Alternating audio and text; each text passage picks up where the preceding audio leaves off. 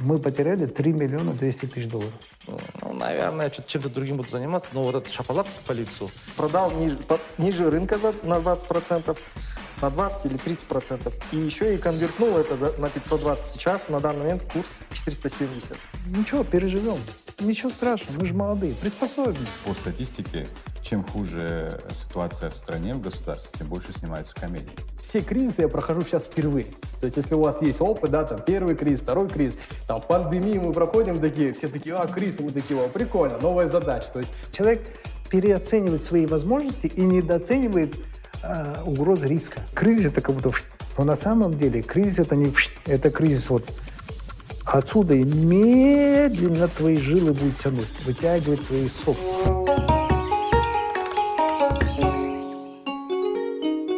Добрый день, друзья! И мы начинаем наш очередной выпуск нашего Гемба подкаста. И до того, как мы приступим, я хотел бы сначала, конечно, обратиться к зрителям. Мы э, снимаем Гемба подкаст в начале месяца Рамадан. Хотел бы поздравить всех верующих, мусульман с этим святым праздником. Э, Оразуларан Кавлосн. А, вкратце э, скажу, напомню вам, я в каждой передаче начинаю именно с этого напоминания, что значит гемба подкаст, потому что поступает очень много вопросов, что такое гемба. Гемба — это термин из японской кайзен философии, который обозначает место, где создается ценность для клиента. То есть вот если брать производственную цепочку, производственную линию, там, например, в компании Toyota, то там, где создается ценность для потребителя, то место называется гемба. И второе значение — это гемба, где, место, где решаются проблемы. То есть э, смысл такой — а, в кайдзен философии, если где-то на производстве возникла проблема, то начальник должен поднять свою задницу, выйти со своего кабинета, прийти на точку, где возникла проблема, обсудить там с теми людьми, которые работают там, и принять решение там. То есть гемба — это место возникновения проблемы и место обсуждения и решения этой проблемы. Поэтому когда мы создали Гембо подкаст, то э, смысл э, был такой, что мы будем обсуждать насущные, важные проблемы, э, которые беспокоят и волнуют общество. Э, будем обсуждать, при этом напомню еще э, такой момент, что это не место, где собираются эксперты для того, чтобы давать свое экспертное заключение. Э, это как раз-таки место, где собираются обычные люди, бизнесмены с разных сфер, артисты, журналисты, э, там, бизнесмены, простые люди. И мы обсуждаем а, возникшую ситуацию, а, свое мнение, кто что предпринимает, как эта ситуация сказалась на их жизни и так далее, и так далее. Ну, такие своеобразные между собойские, так сказать, разговоры. А теперь, э, сразу забегая вперед, скажу, сегодняшняя передача должна была участвовать э, с нами Гульнара Башкенова. Это на тот случай, если кто-то будет обвинять нас в том, что э, среди нас нету женщин. Мы добросовестно пригласили. Гульнара перепутала, оказывается, дату, и она думала, что съемки будут 5 апреля. Поэтому у нас такая накладочка. Поэтому у нас сегодня пятеро мужчин. Ну, я думаю, мы справимся. Э, так что э, постараемся справиться без женщин сегодня. Итак, э, по традиции я предоставляю слово слева направо для того, чтобы участники и гости представили себя.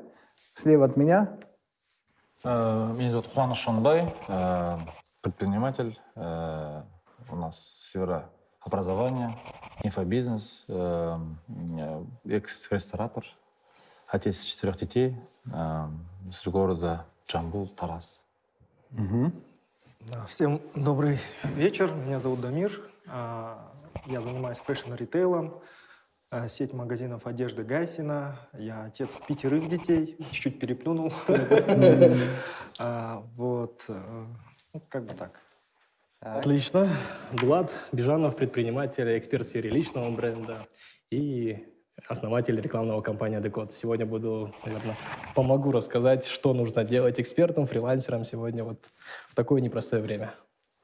Так. Добрый день, меня зовут Санжар Мадей, актер, режиссер, продюсер, начинающий бизнесмен, отец пока одного ребенка.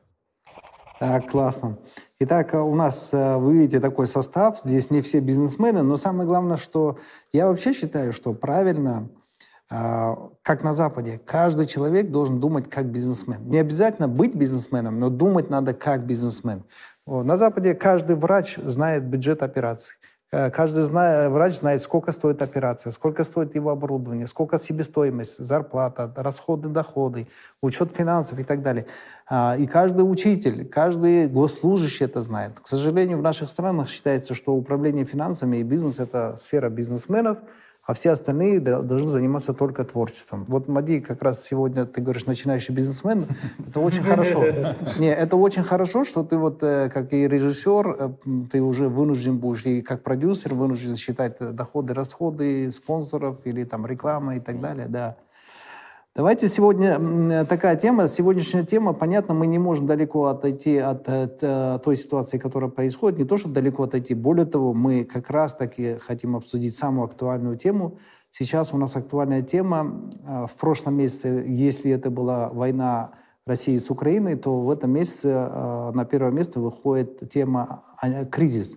Кризис и антикризисное мышление, антикризисное поведение, как этот кризис сказывается на жизни каждого из нас – что мы делаем, что собираемся предпринимать, что мы думаем произойдет э, дальше, а, ну и так далее, и так далее. Поэтому э, первый вопрос э, – кризис. Насколько вы почувствовали кризис, как он на вас сказался, какие негативные последствия уже, или пока это на уровне слов? Вот давайте сначала вот с этого. Как кризис сказался на вас? До вас, короче, он докатился или нет?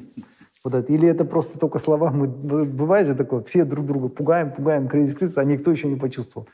Хуаныш, начнем с э, Сфера образования, э, как я думаю, в России и в Казахстане у нас резко, э, резко снизился уровень одобрения рассрочек, потому что этот бизнес был построен на рассрочке, чеки высокие.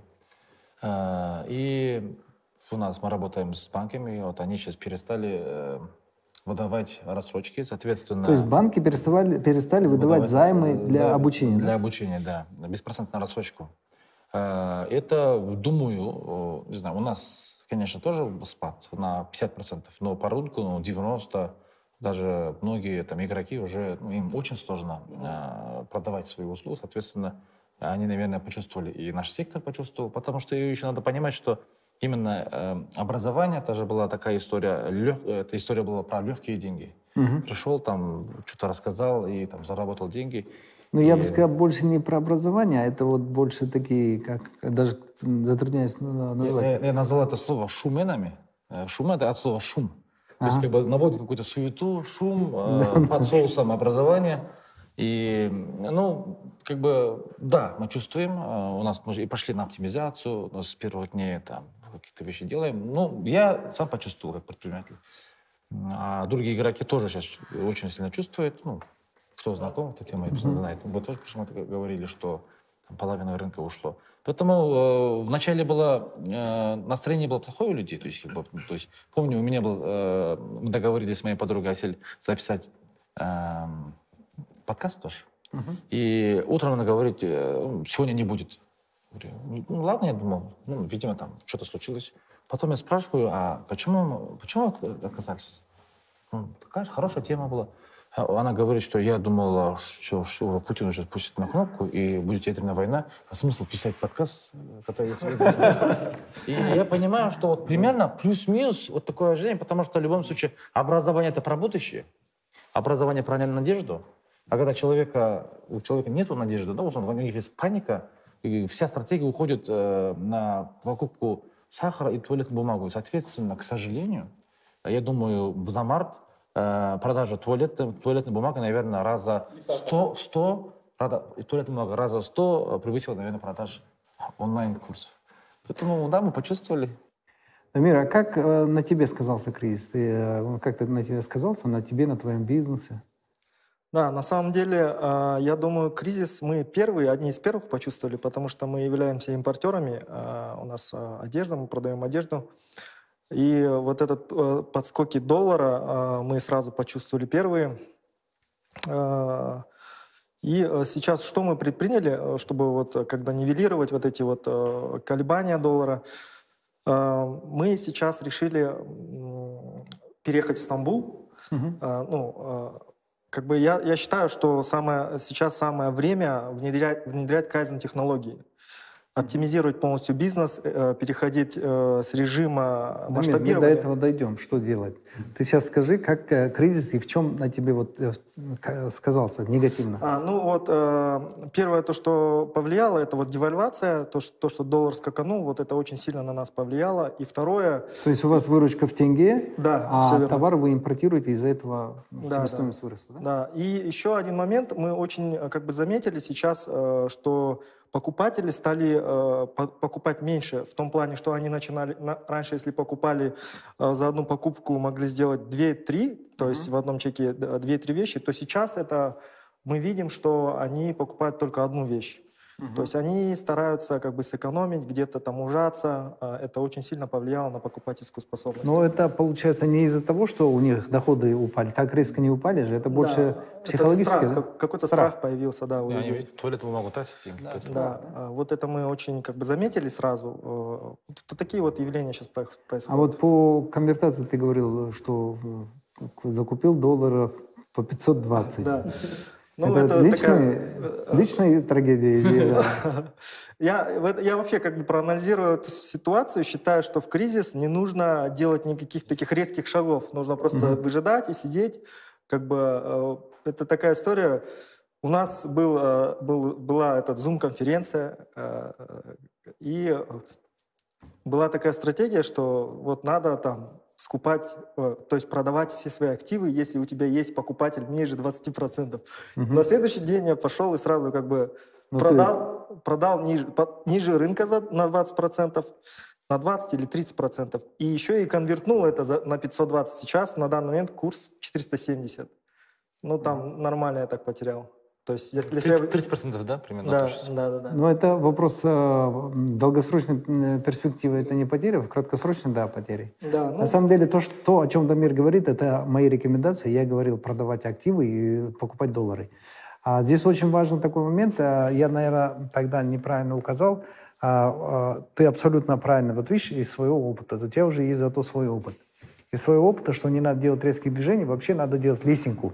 А я-то исходил из своей позиции. Я как делаю? Я все время по мере поступления выручки конвертирую. Я конвертировал и по 460, по 480, по 500, по 515, потом по там, 500 с чем-то опять, 490, 480. У меня, получается, все это время вот так конвертировал.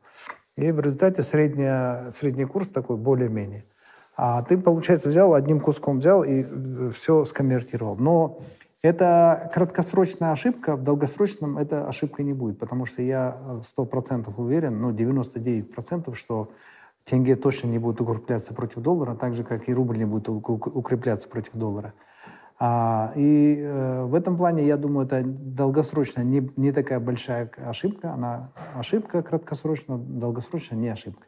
Насчет продажи активов, вот это точно не знаю, потому что это, наверное, ну, я не смог предугадать, потому что из-за санкций э, действительно цены на машины выросли. А, там в России сейчас цена на бушные подержанные машины выросла, поэтому, ну, э, это, это я не мог предугадать. Я, но я думал, все равно это краткосрочное явление. Сейчас э, очень сильно наладился реэкспорт, и поэтому цены, я думаю, все равно припадут. Но, но однозначно первый вывод от сегодняшнего подкаста во время кризиса не надо делать резких движений. Да, да это очень важно. Вот первый э, пример, когда Дамир услышал совет, сразу побежал делать, моментально э, на всю сумму. Спасибо, Дамир. Не тот, оказался не тот случай. Именно, чтобы зрителям было понятнее, вот сейчас за курс укрепляется, укрепляется, то есть как бы есть э, рубли, рубль и тенге, а вы говорите, что так невозможно, ну, что зрители, я это знаю, вы там объяснили нам. Нет, в краткосрочном периоде, да, э, тенге укрепиться может, в долгосрочном он всегда будет девальвироваться, потому что никаких предпосылок нету для долгосрочного укрепления тенге.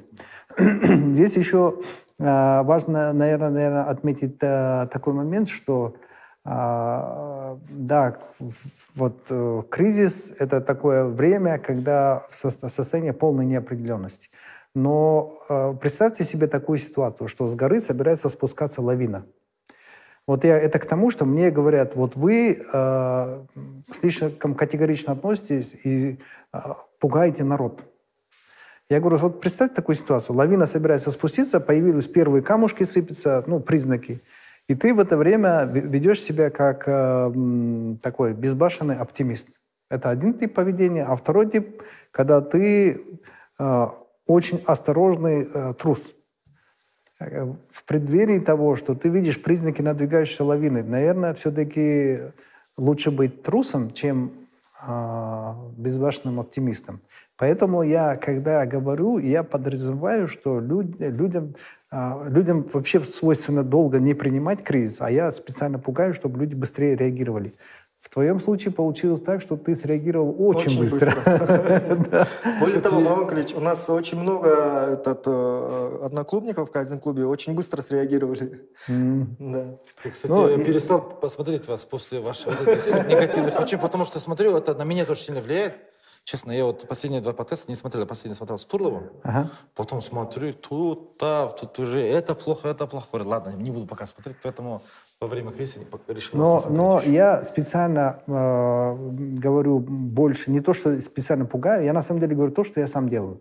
Я сам конвертирую, я с первых дней сразу все в 100% э, конвертировался, максимально вывожу в кэш, насколько возможно, насколько нет там крипта, не крипта, там, ну вот все моменты. То есть я всегда даю только те советы, или говорю э, по-другому, как американцы говорят, я кушаю тот суп, который я вам предлагаю. А, Дулат, на тебе как сказался кризис? У нас тоже сказался кризис однозначно, наверное, даже больше не на нас, а на наших клиентах, потому что мы продвигаем большое количество компаний на территории всего СНГ. Э, те компании, которые были на СНГ, мы с ними пока на время перестали работать, потому что конвертация и вообще транзит оплат проходит очень долго. И вот эксперты тоже, кого мы продюсировали на территории СНГ, тоже пока взяли такую некую паузу. У всех было, наверное, в первую неделю страх того, что исчезнут социальные сети. То есть, да, исчезнет Инстаграм, как бы однозначно сейчас его там заблокировали, но хочу сказать сразу то, что мы настолько сегодня привыкли к социальным сетям, мы настолько сегодня привыкли вообще к Инстаграму, будет просто адаптация людей с одной площадки в другую. Что произошло у нас и вообще с Телеграмом, да? Как Телеграм просто взорвал очень быстро. У нас это однозначно на нас сказалось, сказалось в формате того, что появился момент страха. Какие-то курсы, которые мы преподавали, то есть они стали неактуальны сегодня, да, потому mm-hmm. что площадки не работают, да. Вот если брать рынок России, площадка там SMM, пока немного там обучение курсам по SMM, да, наверное, немного пока притихло, буду откровенен. Потому что сейчас такая ситуация пока непонятна. Но зато, наверное, сейчас востребованы другие профессии, да, то, как можно сегодня, находясь там на Бали, сегодня зарабатывать, востребованы mm-hmm. профессии, как сегодня, имея, наверное, свою основную работу, работаю в найме, и еще взять какой-то навык, который будет обеспечивать тебе какой-то доход. Вот как-то так. То есть у нас это, наверное, момент потери каких-то клиентов, пересмотрели там, да, заработок. Даже есть те клиенты, которые из Казахстана, у них были поставки именно там, с России, с СНГ. Мы пересмотрели бюджет, потому что для них уже это дорого оплачивать там наши услуги. И вот у нас сейчас идет... То есть на те, получается, сказалось закрытие соцсетей. Да, закрытие соцсетей. А, и то, что тяжело оплачивать. оплачивать закрытие платежных систем, да? да. Или? Ну и вот именно у клиентов. У нас, угу. в принципе, мы как работали, придумываем новые какие-то возможности. Ну, на стороне клиентов, естественно. На стороне клиентов, Спрос да. просил. Да. Вообще скажу честно, для нас же, то есть я вообще молодой предприниматель, и все кризисы я прохожу сейчас впервые. То есть если у вас есть опыт, да, там первый кризис, второй кризис, там пандемию мы проходим такие, все такие, а, кризис, и мы такие, о, прикольно, новая задача. То есть мы вот как раз-таки то поколение, для которого, наверное, вот эти все маленькие барьеры, это как момент решения задач. То есть и не только я, большое количество моих сверстников сегодня к этим кризисам относятся более спокойно. В формате, о, прикольно, надо придумать, обучиться чему-то новому. Сегодня же не нужно обучаться в университете, там, чтобы начать зарабатывать. Какой-то еще навык, какой-то еще навык, и в итоге что-то получается. Ну, это, с другой стороны, э, Влад, знаешь, это говорит о том, что на самом деле по вам еще не бил кризис до такого уровня, Наверное. когда не прикольно. Да, согласен. Поэтому пока вы испытывали только те кризисы, которые прикольно, там раз пережили, это знаешь такой маленький бампи, бампи, когда как как на волнах, когда да, такие, это еще не шторм, о, подбросил, о, да, неплохо там. Согласен. Поэтому я думаю, если будет серьезный кризис, в этом плане, наверное, моя э, другая, у меня другая, другой опыт. Я пережил э, очень много кризисов и очень глубоких. И я для себя четко уловил правило, что если брать все периоды кризисов, которые я переживал, а, всегда плохо я переживал кризис, когда я реагировал медленно. Mm. А проблема в том, что у людей есть инерционность, они медленно въезжают в кризис. А, двигаемся дальше. Санжар, как на, на тебе сказался кризис? Кризис на мне сказался в моих двух ипостасях, как актер и как начинающий бизнесмен. Как актер из-за войны а, очень много проектов отменились а, в России, угу. российских проектов. И даже совместных проектов. А ты там снимался в России? Да, у меня агенты российские. Одна из крупнейших компаний в России угу. представляет мои интересы. Угу. Но так уж вышло, что четыре крупнейших проекта, которые должны были снимать в России, просто взяли и заморозили на неопределенный срок. Uh-huh. Это первое. Второе, как бизнесмен, у меня есть а, актерская школа, uh-huh. Ойна называется, и я ее сам создал, сам делал ремонт, если правильно там выражаться. Есть моменты, когда люди просто берут что-то имя, а я прям сам с нуля uh-huh. все создал. А, январские события ударили хорошо. То есть мы набрали команду, группу, э, собирались в январе запуститься. И произошло то, что произошло, и нам с нуля пришлось опять собирать людей. Люди были в панике, естественно, uh-huh. и э, ценовая политика уже их не устраивала. Ну вот сейчас потихонечку выкарабкиваемся. И плюс я открыл э, отдельный бизнес, а он вообще далек от творчества, ну, при, при, около творческий бизнес. Uh-huh. Это вертикальный принтер, услуги вертикального принтера. Такая а, достаточно так. интересная тема э, здесь. Мы открыли uh-huh. компанию здесь и в Стамбуле одинаково назвали ее Тамам. А чем занимается? А, Стены, нанесение на, на любую поверхность, там около 14 вид, видов поверхности, э, любую картину. А почему называется вертикальный принтер? Потому что у него принцип принтера, то есть э, взяли обычный принтер, который рисовал вот так горизонтально, его повернули вот так, создали новую программу, Угу. И до трех метров, до трех с половиной метров он может нанести картину. В длину бесконечная. То есть это как муралы, там, а, в кафе. на, на стене имеется? Да, на стене. А, да. это круто, да, это круто. Собрали вы работу, да, арт-ребят, да, художников? А, не совсем, да. Многие считают, что мы забрали работу, но здесь больше идет точность. То есть если у художника, допустим, ты можешь попросить художника нарисовать так, как он видит. Но если клиенту нужно вот как на картинке и то же самое нанести на стену, мы даем стопроцентный результат. Да, да, да. И время. То есть там э, картина полтора на полтора занимает час. Угу. Художникам может уйти немножко да, дольше. Да, да.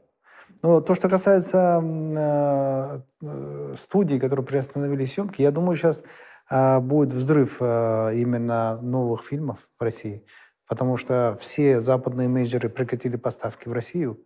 И они сейчас даже уже разрешили показ фильмов блогеров. Уже дошло до того, что К сожалению, здесь есть обратная сторона медали. Да, возможно, будет взрыв, но бюджеты будут урезаться. Сейчас ну, уже да. мейджеры говорят, мейджеры компании говорят, что те сериалы, которые они снимали, из них будут делать полные метры. Угу. То есть все, что рассчитывалось быть долгосрочной, сейчас будет укомплектовываться так, как это уже сейчас есть. Угу. Все, что было начато, доснимут, угу. а все, что было запланировано, уже не будут снимать. Естественно, очень много талантов уехало из России. Угу. И сейчас э, перспектива такая, что будут брать молодых местных. Естественно, качество будет очень сильно страдать. Угу. На всем. Пока, пока такие у нас. Ну да, вот кризис имеет одно свойство – а, ты точно не можешь предугадать э, долгосрочные последствия. То есть вот эти видимые один на одну ступень, на две ступени мы можем предсказать, а что дальше будет, конечно, гораздо сложнее. И еще э, касательно того, почему я всегда настаиваю на том, что э, надо всегда исходить из худшего сценария, особенно во время кризиса, потому что любое общество и любой человек воспринимает кризис или любую беду проходит по пяти стадиям. Первая стадия – это отрицание, вторая стадия – это гнев, третья – торговля, четвертая э, – депрессия, пятая – признание и принятие. И после принятия и признания человек в состоянии предпринимать какие-то действия и что-то делать. Проблема в том, что общество то же самое, когда въезжает в кризис, первое время идет отрицание, не признают. И я просто изучал, у меня это хорошая книга была как-то, она забыл уже давно читал, называется, по-моему, «Почему богатые теряют свои состояния, что ли? А бедные беднеют? Нет? Нет, бедные нет. Почему богатые, почему богатые теряют свои состояния? Вот там было только про богатых. И как раз было в том, что они долго очень цепляются за те прежние цены. Когда на бирже цена на акции падает, вот у него была, стоила э, цена акции была 100 долларов, и цена начала падать 90, он думает, блин, вот до 100 дойдет, и я продам а цена падает до 70. Он думает, ну что я на 90 не продал? Вот до 90 дойдет, блин, продам. она падает до 50, э, он думает, блин, надо на 70 продавать. Вот я дурак. Ладно, сейчас хоть чуть-чуть она подпрыгнет до 60, продам. Цена падает до 40-35, он думает, ну все, теперь смысла нет продавать, я буду сидеть до конца. И, как правило, конец заканчивается тем, что акция падает до нуля. То же самое, вы можете посмотреть паттерн Саддама Хусейна, когда была война в, в, в Кувейте. Он захватил Кувейт, ему говорят, братан, ты не прав, отойди. Он говорит, нет. Ему говорят, отойди, мы сейчас э, тебя на место поставим. Он говорит, нет, американцы подогнали авианосцы. Он говорит, нет, американцы отвоевали Кувейт. Он говорит, нет. И его до конца добили. В то время как э, ему можно когда уже авианосцы подошли, сказать, ой, сори, сори, я погорячился, отошел, опять Кувейт вернул, все, но я напал, потому что мне нужен был выход к морю. Там, и, или вот э, портовая инфраструктура. Дайте мне квоты. И как-то можно было бы отсюда что-то выторговать. А, а он, видишь, не зафиксировал убытки, а он стоял до конца, до конца, до конца, и конец ничего хорошего не привел. Поэтому э, я из своего опыта знаю, что общество идет по вот, этом, по вот этим стадиям, и из-за вот этого неприятия потом происходят проблемы. И если ты тоже стоишь и думаешь, нет, нет, все будет хорошо, все будет хорошо, обычно всегда все заканчивается плохо. А, по крайней мере, смотрите, за все кризисы, которые я переживал, а я пережил очень много кризисов, а, быть параноиком по поводу а, рисков и опасностей никогда не доводило до банкротства или до гибели. Это, это стратегия, которая точно обеспечивает выживаемость. То есть излишняя паранойя или излишний страх. И в этом плане, Дамир, ты в этом плане краткосрочно ты проиграл, например, да? И ребята тоже, которые меня послушали. Но долгосрочно ты точно э, не то, что даже выиграл, но точно в игре. Остался в игре. Важно же, э, надо же зависеть от цели. Ты хочешь э, сейчас заработать на кризисе или остаться живым? Ну, не обанкротиться. Поэтому такая стратегия важнее. Теперь то, что касается, вот мы э, в первом приближении обсудили, поговорили по поводу кого как кризис э, коснулся и так далее. Что вы думаете, что будет дальше? Можем без очереди. Что, что будет дальше? Куда вот э, ваши предположения? Можете в своей отрасли говорить там, ну, Хуан, что, что думаешь? И как вообще, как ты думаешь, как долго кризис продлится, как глубоко он будет? Э, честно, я уже, я вот в 15 году, когда открыл э, ресторан, uh-huh. взяв людей там в долю в долларах, и помню, там 19 августа в 2015 году у нас там девальвация, я только что получил транш, у нас был раунд, получил транш... В долларах? В, в долларах, в тенге, то есть мы договорились в долларах. Но, а, зафиксировали курс. Да. И они мне дали в тенге, э, ну, в долларах, да. Э, я поехал в банк э, конвертировать, и в тот же день у меня была девальвация. То есть, как бы, и получается, я продал долю не за, условно говоря, 500 тысяч долларов, а за 250 тысяч долларов. Угу. Там, там был спрос долларов, ну, да, да. в долларах обсуждали. И вот, вот этот ужасный момент, я до сих пор помню, там, я там несколько лет выбила там, на на месяц другой. И там себестоимость очень у нас подорожала в ресторанном бизнесе в тот момент. И после этого я понял, что принял на себя решение, что я не буду теперь играть. И там хоть всегда я попытался подсознательно даже хочешь отыграться. Uh-huh. Я попытался там словить, что-то понять. Я понял, что я всю энергию, все внимание трачу на курс, нежели на свой бизнес. То есть uh-huh. на своем бизнесе я больше бы заработал бы.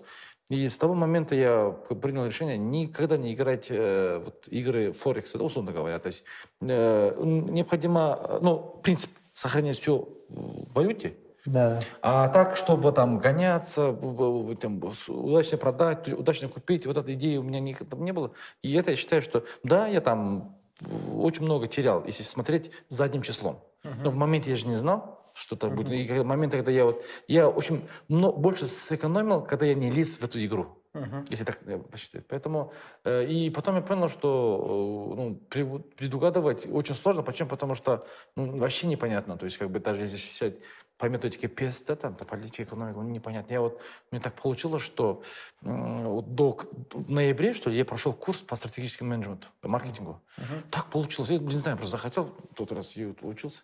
И там мне говорили, вот есть внешние факторы, политика, экономика, социальные, культурные и технологии. Я говорю, ну нахер, зачем мне нужно? Ну какая там разница? Вот там объясняли, какие там Red Bull, да? И я понимаю, что, что действительно там, оказывается, и политика влияет очень сильно, и экономика очень сильно влияет. Да. И, блин, кто вот, и вот как раз был у нас январь события, ну, российские, наверное, зрители не особо понимают, да, ну, то есть не особо чувствуют, они вот в своем, э, через свой ракурс воспринимают этот кризис, а у нас это же, получается, два удара Да. через месяц, ну, в январе очень сильно получили по башке. И в феврале у нас получили по башке. И поэтому очень как бы двойной удар. Эм, И а, не знаю, то есть я вот перестал вообще предиктивно что-то делать, потому что хотя нас мозг, он хочет, чтобы мы как-то что-то предполагали. Я вот э, ежедневно, еженедельными спринтами сейчас двигаюсь и смотрю, потому что меняется очень...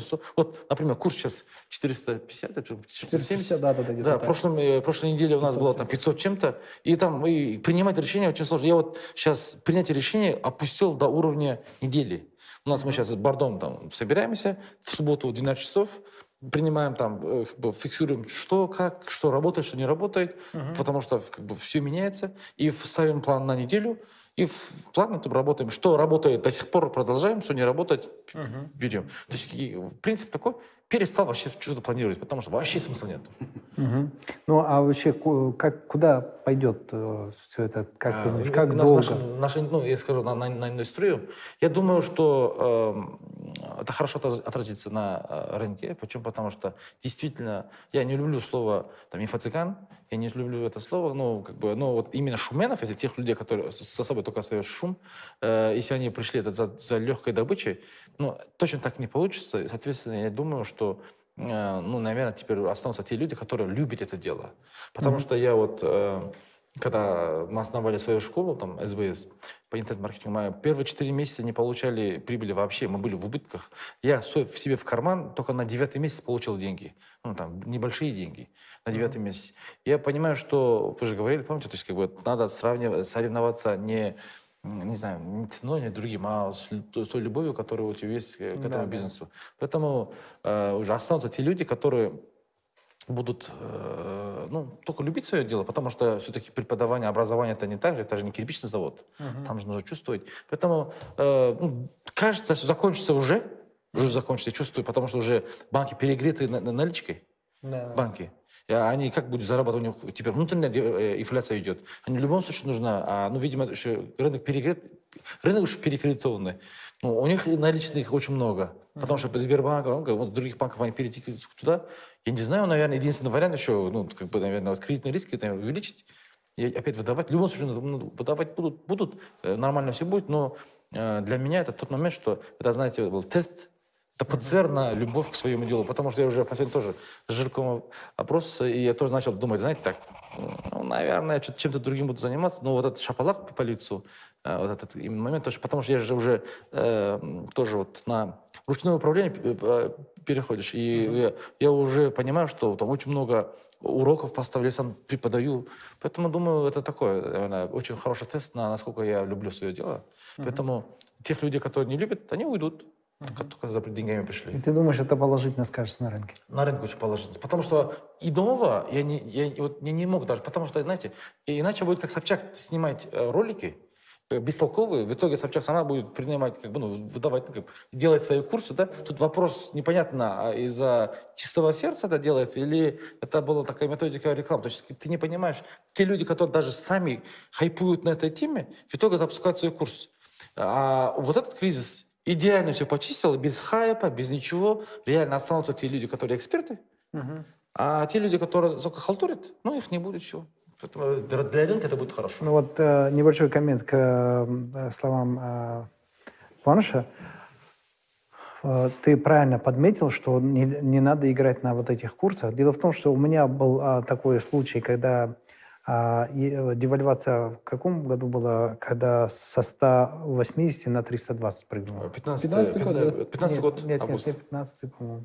Ну ладно, э, я помню хорошо этот день, это было 19 августа. 19, 15 год. а, 19 августа, и я, начиная с июня, с июля, всем своим компаниям, куда я инвестировал, говорил, переходите 100% на, валю- на доллары, на доллары, конвертируйте на доллары. А я чувствую, будет кризис, конвертируйте этот, будет девальвация, переходите. Говорил, полтора-два месяца. Происходит 19 девальвация, и я такой, есть, я четко все просчитал, все угадал и так далее, и так далее. И тут выясняется, в одной из моей крупной компании, в одной крупной компании, они а, не конвертировали в доллары, потому что они, оказывается, большую сумму денег положили в тенге на депозит. И э, там так, если ты изымаешь депозит раньше срока, то Да, э, деньги э, проценты не платятся. А, а депозит заканчивался 20 августа. Представляете? И вот и они думали, ну да, то, ну я говорил, конвертируйте, конвертируйте, но они же, я им дату не ставил, что такого, до такого числа, потому что я же не знал, когда точно будет дата, но я знал, что будет точно девальвация. И вот они держали, держали, и 19 августа ударила девальвация, 20 у них заканчивался депозит. Так вот, я вам для, просто скажу, что э, мы потеряли 3 миллиона 200 тысяч долларов просто на девальвации. А, и при этом а, в процентах, если посчитать э, то, что там они пытались сэкономить, ну, наверное, 1150 э, заработали. То есть, Вот, чтобы заработать... э, 160 Чтобы заработать долларов, 150 тысяч долларов, потеряли поставили 3 миллиона, 3 3 миллиона миллиона 200. долларов, Нет, да? на ком поставили больше. 3 миллиона 200 – это потери. Так вот, э, я это говорю о том, что это когда тот случай, когда надо резко двигаться. Резко. Не надо пытаться выиграть на вот этих скачках курса. Да, попал, где-то выиграл, где-то это, но ты не знаешь, что дальше. Мы, основная проблема, мы не знаем, что будет завтра. Поэтому завтра раз, э, условно, будет курс 600. Ты сразу, о, оказывается, я красавчик, вчера говорил не то. Там, понимаешь? Это, Оказывается, Марат Галевич красавчик, да? да, поэтому э, я считаю так, нужно здесь... И тогда, ну, понятно, я э, сразу собрал это, я по таким случаям обязательно потом принимаем стандарт, почему это произошло, анализируем. Не вопрос того-то, кого-то ругать, увольнять, не со зла же люди делали. Просто они делали это недопонимая. И э, мы, я четко им объяснил, смотрите, говорю, вы играли в две игры. Одна игра – это валютного трейдера, спекулянта, а одна игра – производственник. Если ты производственник, тебе сказали конвертируй, конвертируй по любому курсу, все.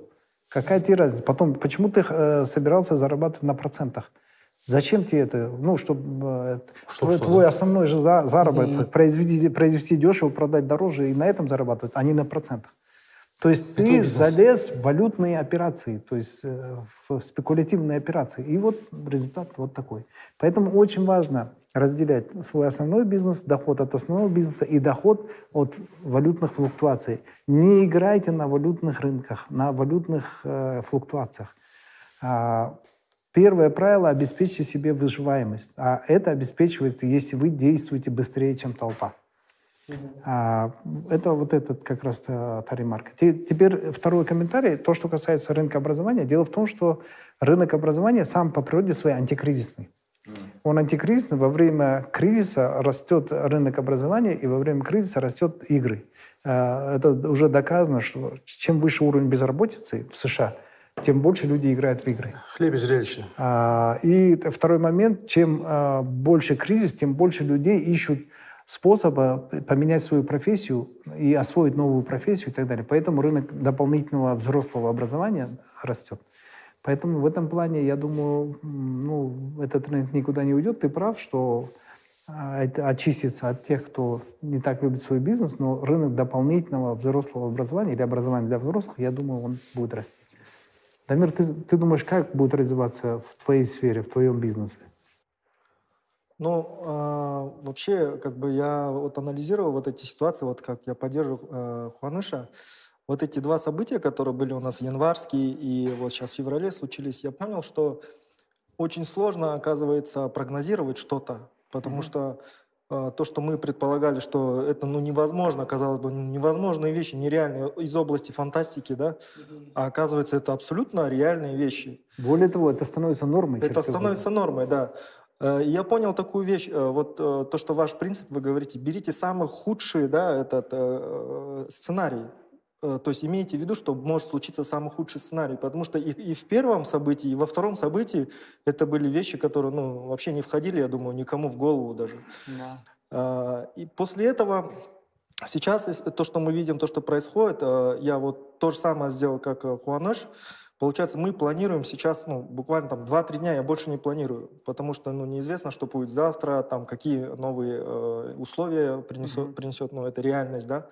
Поэтому э, мы максимально вот сократили вот время, то, что мы раньше планировали год, на год, там, на месяц и так далее, мы это сократили там до трех дней, не до недели, а до трех дней максимум. А более того, я сам планирую на один день только, только что mm-hmm. будет завтра.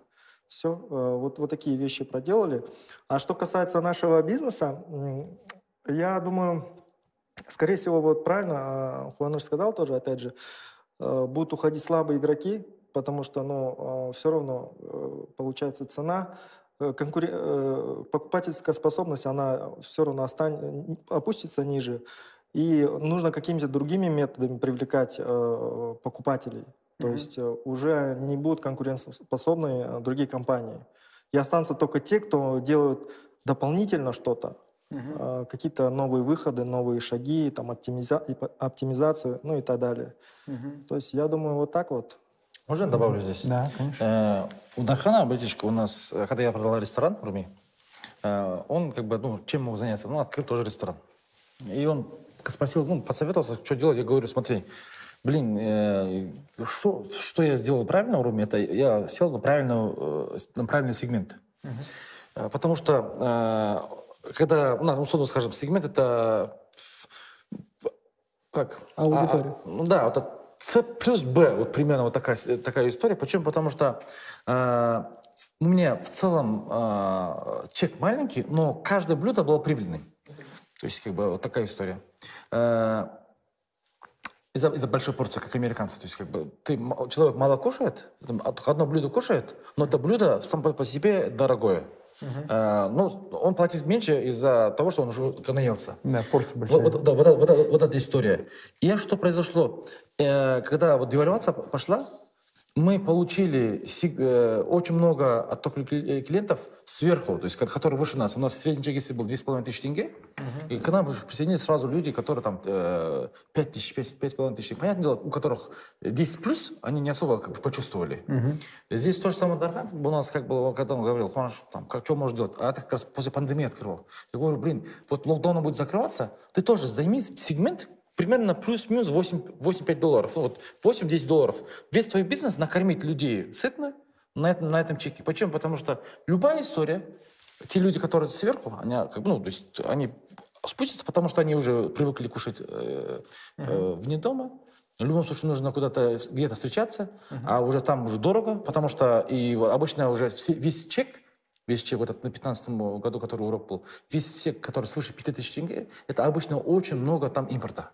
Угу. И они автоматически должны еще будут подниматься. Прикиньте, вот здесь ты подня... да, поднимается, да, да. покупательская способность а, падает, угу. и тут ты ловишь их спокойно. И сейчас мы замечаем, сейчас у Дархана там, ну, знаю, вот, как бы, ну, он очередной свой рекорд при каждом кризисе закрывает. Поэтому считаю, здесь очень важно понять максимально там... Какая твоя ниша? И, сегмент. И, сегмент, ее только обслуживать. Его, да. Вот не пытаться, потому что я же, когда у меня был косяк большой, когда я попытался спрыгнуть на высший сегмент, вот, сдала проект. Да, да. Вот это была моя, моя самая большая ошибка. Вот, ну, то есть, вот ну, то есть сегмент...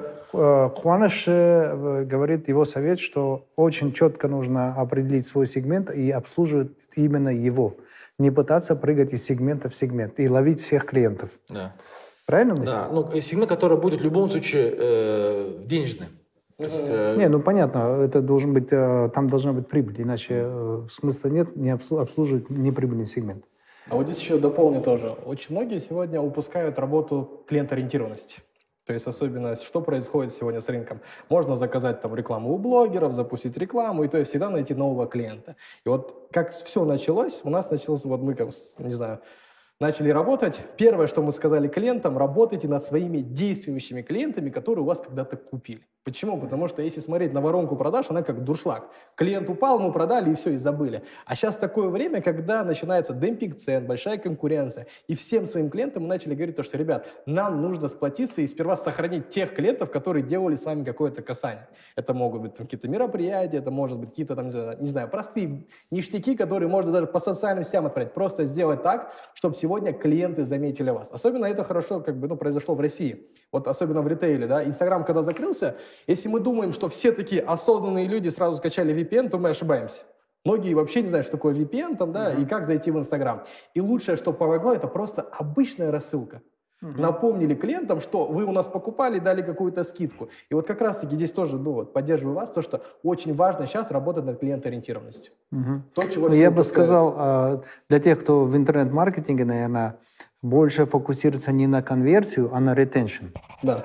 На удержание тех, э, которые уже email адреса которых у вас уже есть в базе данных. Ну, я скажу, что вот благодаря этой, этой стратегии мы за вот, вот вторая половина февраля и первая половина марта самое ужасное месяц, самое ужасное время, да, то есть как бы для делания бизнеса. У, нас, у меня старт был курса нового продукта 14 -го. И мы на, ну, то есть сейчас курс меняется, не, ну, на 200 тысяч долларов мы продали, э, продали продукт на, именно в это время. Это тем людям, которые у нас уже что-то покупали. Mm-hmm. Потому что я понял, что ну, смысла нету, а из-за того, что люди а, не дают а, рассрочку, они идут на ни, нижний сегмент. да. Вот mm-hmm. опять, это, опять же, э, ну, не надо туда идти, потому что, ну, то есть, если ты привык еще, как, это, знаете, то же самое продавать э, Мерседес по ниже себестоимости, что, лишь бы иметь да. кэш. Mm-hmm. Ну, вообще бес, бессмысленная операция. Или ты должен да. идти вверх, чтобы... Там не воспримут, мне кажется. А, чтобы, наверное, правильно Хуаныша мысль объяснить, смотрите, есть два способа. Один способ, вот, а, есть ваши клиенты, которые беднеют и уходят в нижний сегмент. Не надо гнаться вместе с ними и опускать цену на свою продукцию и уходить в нижний сегмент. Надо продолжать обслуживать свой сегмент, потому что ваши клиенты опустятся, уйдут ниже, а верхние клиенты опустятся и придут к вам. Да. Правильно? Очень да. хорошая система именно в кино, которую мы потеряли давным-давно. Потому что есть зритель, к которому сейчас пытаются достучаться наши киношники. Угу. А зритель-то, к сожалению, грубо говоря, раньше как было? Выходит кино, и люди пытаются подражать этому фильму. Они перенимают прически, манеру разговора, угу. одежду и так далее. То есть кино обучало. Ну, это часть идеологии, по да. сути, да. А сейчас вышло так, что мы опустились до уровня зрителя и пытаемся показать то, что они уже знают. Угу. И уже нету никакого обучения, идет наоборот деградация. И с каждым разом все хуже и хуже. Ну, потому что раньше кино был э, лидером общественного мнения, а сейчас э, кино угу. пытается угадать общественное мнение, вот исследовать именно. за общественным мнением. То есть э, развернулась ситуация. Да, а вот кино развлекательный контент приостановили ли в России?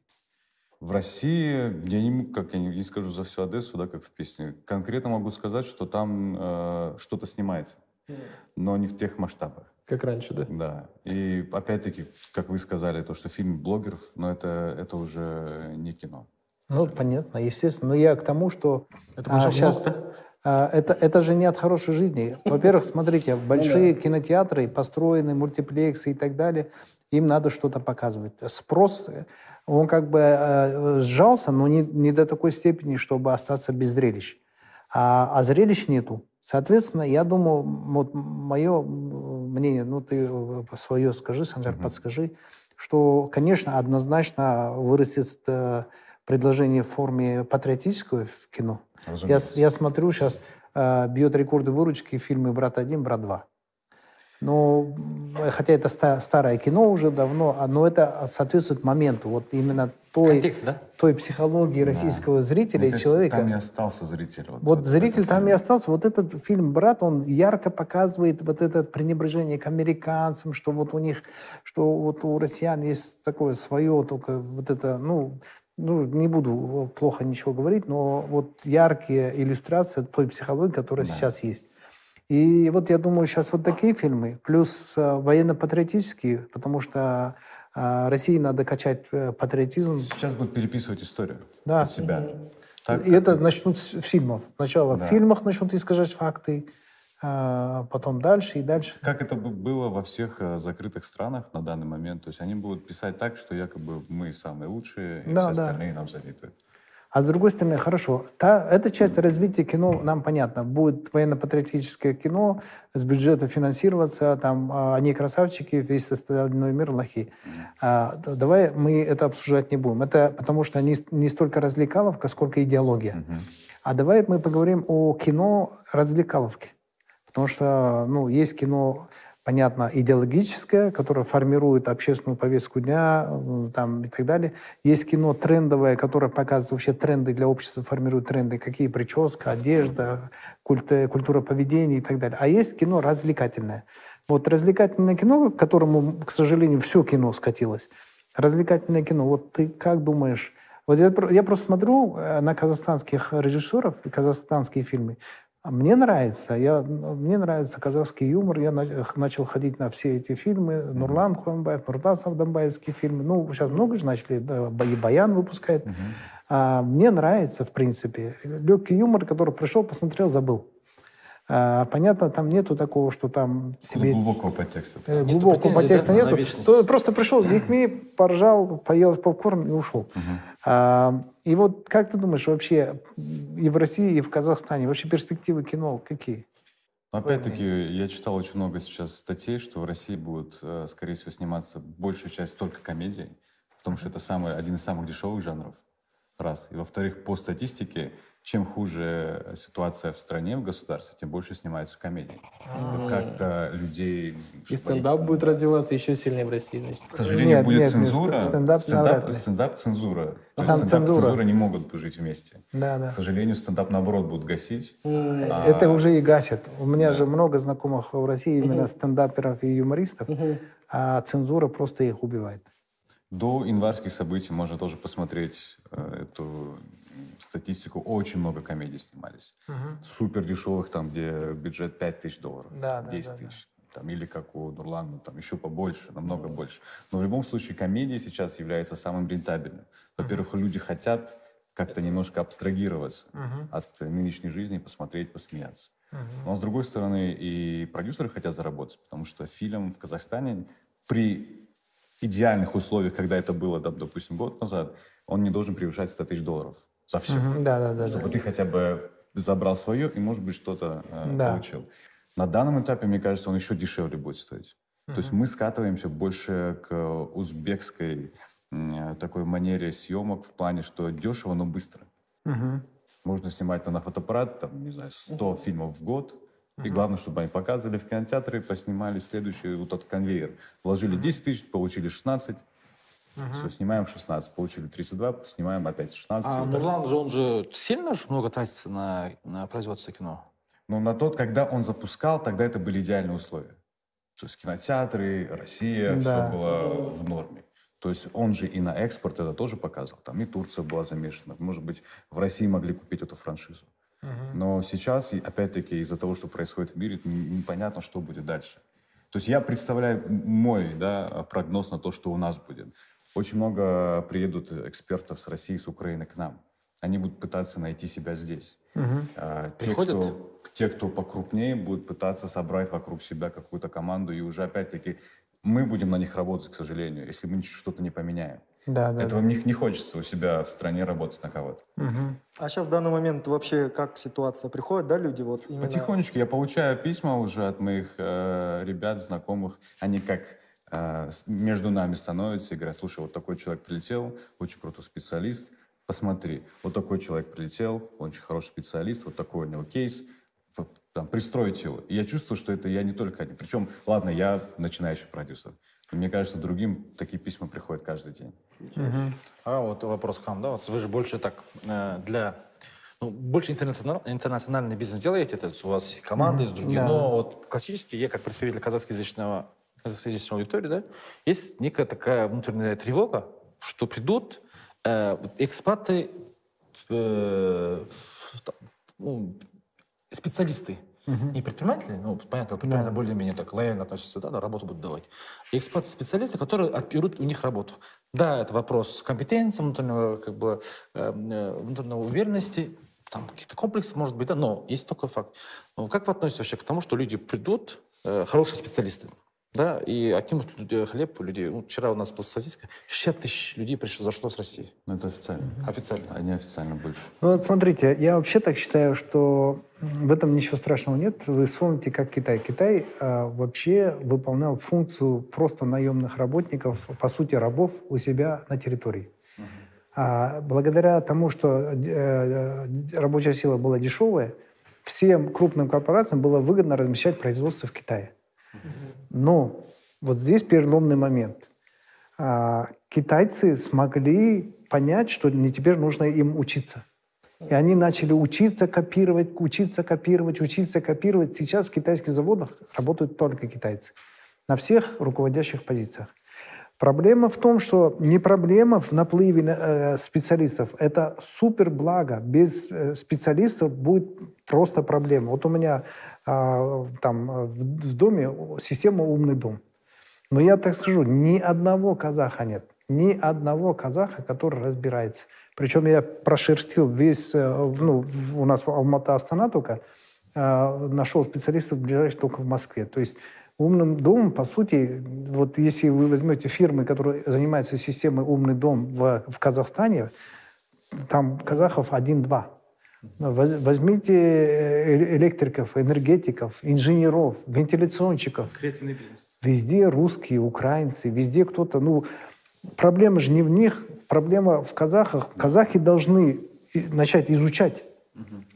Ну хорошо, давайте мы э, всех экспатов, специалистов выгоним из страны. Что? Это не значит, что появятся э, наши инженера, вентиляционщики. Это э, значит, что мы будем вентиляцию делать через форточку, открывать окна. Э, мы просто останемся без вентиляции и без умного дома. Вот что будет. У нас не будет умного дома и вентиляции. Вот и все. Естественная конкуренция, да, появляется? Да, я наоборот считаю, что сейчас такая ситуация, когда приезжает много экспатов с России и много экспатов с Украины. И э, конкуренция на рынке труда, только конкуренция может заставить человека поднять задницу и начать что-то изучать Согласен. и делать. Все. Другого варианта нет. Э, искусственные барьеры, я не верю. Законодательные запреты, квоты и так далее, я это не верю. Это ни к чему не приведет, это приведет только к полной деградации. А, поэтому вот сейчас, если киношники приезжают э, с России, да, к сожалению, нашим придется а, работать на них. Угу. К сожалению. Но это недолго. Через какое-то время уровень наших вырастет, и наши Тем будут на, на высоте. Потому что я э, смотрю это во всех сферах. Э, самое главное, я не верю в искусственные запретительные меры и преграды. Теперь, если касательно кризиса, смотрите, очень важный момент я хотел бы отметить – а, дело в том, что восприятие людей, большинство людей воспринимает кризис как одноразовое событие. Вообще мы, люди, не приспособлены э, мыслить в динамике. Мы мыслим как э, любые вещи, хотим объяснить и воспринимаем как одноразовое событие. Вот когда кризис случился, вот кризис, говорят, пришел, да, многие люди кризис воспринимают как пулю, которая пролетела возле него. Он такой, опа, фу, пронесло, блин. И он думает, так, все говорят кризис, все вокруг херово, а меня не зацепило или зацепило по минимуму. Так, теперь куда бы мне инвестировать? Он сразу начинает искать возможности, куда инвестировать и так далее. То есть такое одноразовое событие. Кризис это как будто... Но на самом деле кризис это не... Это кризис вот отсюда и медленно твои жилы будет тянуть, вытягивать твои соки. Ну, как ковид. Да, на протяжении долгого периода. И если сейчас тебя не зацепило, зацепит в следующем месяце. Не в следующем, зацепит в следующем месяце. Никто никуда с корабля не убежит. Никто. Поэтому здесь вопрос такой, что э, для того, чтобы понимать природу кризиса, нужно понимать э, внутреннюю динамику. Все кризисы разные. Но у всех кризисов есть одинаковая внутренняя структура. Она состоит из внутренней структуры Первое – зарождение кризиса. Второе – развитие кризиса. Третье – ускорение. Четвертое – замедление. Пятое – дно. Так вот, если ты на начальной стадии, мы сейчас находимся в стадии развития кризиса. Не, не начало, а развитие. Но впереди ждет ускорение. Так вот, если ты на этой стадии начнешь заниматься инвестированиями, ты гарантированно попадешь. Потому что все равно все будет падать в цене. Все будет падать. Почему я говорю, в долгосрочной перспективе все будет падать. А, и а, так, что когда вот лавина с, го, с горы идет, ты в гору беги, не беги, тебя лавина все равно вниз унесет. Или когда течение против тебя идет, ты хоть как греби, тебя все равно унесет. То есть обеднеют все во время кризиса. Поэтому нужно четко понимать стадии. Мы стадию зарождения кризиса прошли. А чем характеризуется? Когда формируются внутренние условия для кризиса, а, но людям еще не видно. Угу. Специалистам видно больше, да? Потом появляется а, стадия развития кризиса, когда уже внешние проявления есть, все знают, все об этом говорят, но еще люди не прочувствовали ударов. Мы сейчас в этой стадии находимся. Мы сейчас говорим, но по факту лично нас еще сильно не ударило. Где-то, да, цена выросла, где-то рынок присел, где-то это, но сильно прямо сейчас еще не ударил. Вот на стадии ускорения это будет та стадия, когда все уже знают, что есть кризис, все видят его кризис, и все лично прочувствовали. И на стадии замедления это когда все знают, что кризис, видят кризис, прочувствовали, но уже свыклись с этим, с этим и приняли это как норма. И дно это когда э, люди уже настолько к этому привыкли, э, перестают поступать плохие новости, и люди начинают потихоньку мечтать, что они будут делать после кризиса. И вот на стадии дна надо инвестировать. Но, но до этого надо кэш вот этот донести до стадии дна, потому что он каждый день будет утекать, надо его донести. Вот это проблема. А, и поэтому, когда мы говорим о том, что э, куда будет развиваться кризис, предугадать сложно, потому что э, свойство кризиса – это высокая степень неопределенности. Но если брать природу кризиса, почему он возникает? Всегда кризис, если будете взять, э, брать любой, психологический, семейный, экономический, военный кризис и так далее, это всегда несоответствие, несоответствие образа жизни той реальности, которая есть. Вот несоответствие твоего поведения той реальности. Вот когда, условно, два человека подрались, почему? Потому что один пришел другому, говорит, э, как дела? Тот говорит, ты, ты что, охерел, ты что меня толкаешь?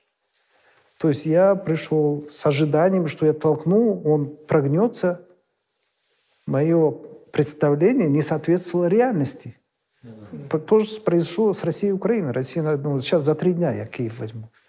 А раз все развернулось, ожидание не соответствовало реальности. И вот всегда, когда происходит несоответствие ожиданий и реальности, э, либо образа жизни, когда ты э, на кредит покупаешь камеры и проводишь то и образа жизни и реальности, всегда происходит кризис. Кризис, он всегда как бы человека на землю опускает. И ты, братан, ты уже в облаках, давай назад. Поэтому... Инстинкты начинают работать. А? Инстинкты начинают Да, работать. и это как раз поэтому нужно понимать, вот эти э, фазы кризиса, кризиса, они тоже не случайны, они привязаны к психологии людей. Как раз таки психология отрицания, гнев, торговля, депрессия и принятие. И вот чем быстрее ты примешь, что кризис пришел, тем быстрее ты согласишься, что да, еще не наступили плохие последствия, но для себя ты принял, что наступит обязательно, перестрахуешься, тем больше шанс, что ты доживешь до конца кризиса. А, и вот это то, что касается э, кризиса. Вот э, теперь э, в целом, что вы лично сами предпринимаете в бизнесе, в личной жизни? Ну, поделитесь какими-то секретами, лайфхаками, что, как действовать в кризис. Как ну, я считаю, что э, кризис это, это вот мы от вас уже учились, что это вот неопределенность. -huh. И неопределенность, значит, получается ориентир на будущее – держать смысла нету. Угу. Соответственно, раз у нас смысла нет, ну, как бы мы как человек, мы есть сейчас, есть прошлое, есть будущее. Кризис — это про будущее. Так ведь? Uh-huh. У нас, у нас как бы смутно мы понимаем про будущее. Прошлое, ну, как бы, ну, там, понятное дело, значит, э, мы э, туда не можем прорваться, и как бы через какие-то страдания, через какие-то тревоги мы хоть, хоть, хоть что-то хотим оттуда урвать из будущего. Угу. Вот теперь, значит, что делать? Надо, значит, успокоиться и перестать про будущее вообще думать. То есть почему? Потому что энергию ты сэкономишь и возвращаешься в настоящее. Угу. И в настоящем, значит, ты можешь управлять только двумя вещами, а, а ничем не можешь управлять, потому что ты не можешь управлять там, поведением клиентов, там, банками, угу. да? Ты можешь управлять только двумя вещами. Первая вещь – это твое состояние, а не твое действие, состояние это в каком состоянии ты находишься. Угу. Потому что состояние твое потом определяет твое поведение. Если ты там в апатии, что, кстати, происходит, да, то есть у меня там всегда во время кризиса я сплю, потому что я не пью, не бухаю. Это вот моя психика хочет избежать вот этого негатива только, с, только с сонливостью. То есть он пытается уснуть, уснуть. Или там, или сери, сериал смотришь, да? То есть если вот твое состояние, вот состояние это вот вопрос там, ну, через медитации, через определенные там практики, или там через религиозные какие-то практики, или ходьба, спорт, э, и, там природа. Почему? Потому что первостепенно состояние. Состояние определяет э, э, действие. Теперь Ну состояние... вот ты сам, вот что из этого делаешь? Нет, вот я, медитирую очень сильно, медитирую, там ходьба очень сильно большая, ну, религиозные практики, но медитация очень сильно. И потом у меня есть э, э, ну, авторская методика, это называется рекод, ну, надо рекодировать и научиться э, управлять ну, внутренним состоянием. Внутреннее состояние это, по сути, или это обида, страх, чувство вины, э, там, например, почему ты не можешь остановить, условно говоря, вот у меня я сейчас строю своим родителям дом. Я понимаю, что я вот теми темпами, которые я обещал им, не могу достроить или могу э, в ущерб э, ну, финансовому, поду- финансовой подушке. Теперь я должен сесть, поговорить к родителям, мама, папа. Смотрите, и строится, да, я обещаю, и мы сейчас идем к- ко всему этому, этой истории. Значит, э, но не будет, э, я обещал им до Рамазана, но не получится у нас до Рамазана. Теперь, когда будет? Ну, дай бог, ну, до сентября мы закончим. Ну, вот, ну, почему мы не можем именно этот диалог вести? Почему? Потому что мы, мы чувствуем чувство вины у нас. Чувство вины, страх. Вот определенные пять чувств, которые у нас определяют все. И тревогу, почему мы боимся, там, и какие-то вот там, стыд или какие-то страхи, там, с долгами нет вопросы, если у людей есть долги, потом они будут их там, прессовать, что такое, да? И, соответственно, очень принципиально, очень важно именно научиться контролировать состояние. Почему? Потому что от сос- состояния, от состояния у нас есть действие.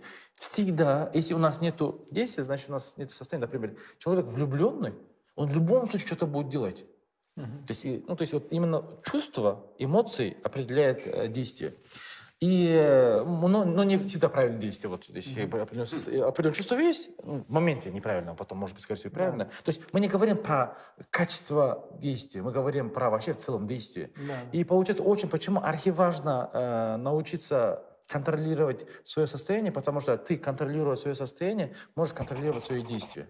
То есть, получается, вот, э, что я сделал, я вот решил остановиться, потому что у меня действительно были какие-то панические атаки, вот, потому что я понимаю, что ну, там у нас есть обязательства, я должен, мама, папа потом что скажет, я же ведь сказал, я же в сторис выложил, что я дострою, да? То есть как бы есть обязательства, ну, моральные обязательства. То есть, Хотя меня никто не выгоняет, я кайфово, кайфово живу, да? Ничего плохого, ничего нету. Но а, именно вот внутреннее ощущение, когда ты не можешь управлять внутренним состоянием, получается, ты как э, ну, не знаю, как большая сосна, которую ветер дует с, с- левой стороны, с правой стороны. Ну, как бы, вопрос времени, что ты упадешь. Поэтому именно вот эта гибкость, внутренняя душевная гибкость, психическая гибкость. Я почему? Потому что я э, инструмен- инструментарий, как все другие инструментарии, они э, ну, меняются. Вот, например, да, то есть как бы, ну, что нужно делать? Опустить цену. Блин, поняли, оказывается, не работает. Ну, что-то такое. Поэтому э, единственное, вот раз кризис, это внешнее отражение. То есть э, что такое кризис душевный? Это же внешние вот эти факторы начинают влиять на тебя. Например, если на улице холодно, ну, ты хорошо одет, ну, в Байкал съездили, классно было. Нереально, самая холодная точка, где я был. Но из-за того, что мы классно одеты были, обувь классная была, внешние факторы не особо не, не- повлияли. Здесь то же самое. Внешне у нас неопределенность есть, но мне кажется, очень нужно научиться внутреннюю свою психику держать в адеквате. Потому что если ты не научишься, у нас у тебя получится стресс, а есть такое понятие регресс в стрессе. Регресс в стрессе, когда ты во время стресса регрессируешь, не, не, не прогрессируешь, регрессируешь. А Почему люди э, именно во время каких-то вот странных новостей идут покупать туалетную бумагу. Это же ну что за инстинкт? Это как раз инстинкт, рептильный мозг. Мы инстинктивно э, уже начинаем запасаться. Гречка, вот не- хоть кто-то кушал гречку, я на правильное питание, поэтому я начинаю кушать, да? Всегда у нас дорожает гречка, почему-то э, э, как будто мы планируем кушать гречку и срать, да?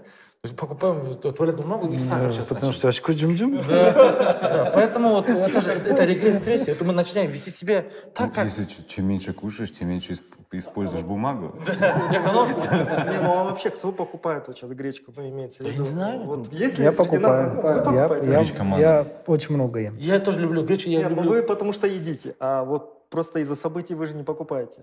А, но после январских событий я сделал корректировку. Я сейчас держу полтора-двухмесячный запас продуктов. Потому что в январе, через пять дней у меня дома закончились продукты. И реально я подумал, хорошо, я там, у меня есть люди, э, как привезти, достать магазин, э, там один магазин недалеко от нас был, он закрытый, он для нас его открыл, нам продал продукты и так далее. Ну хорошо, а если бы нет?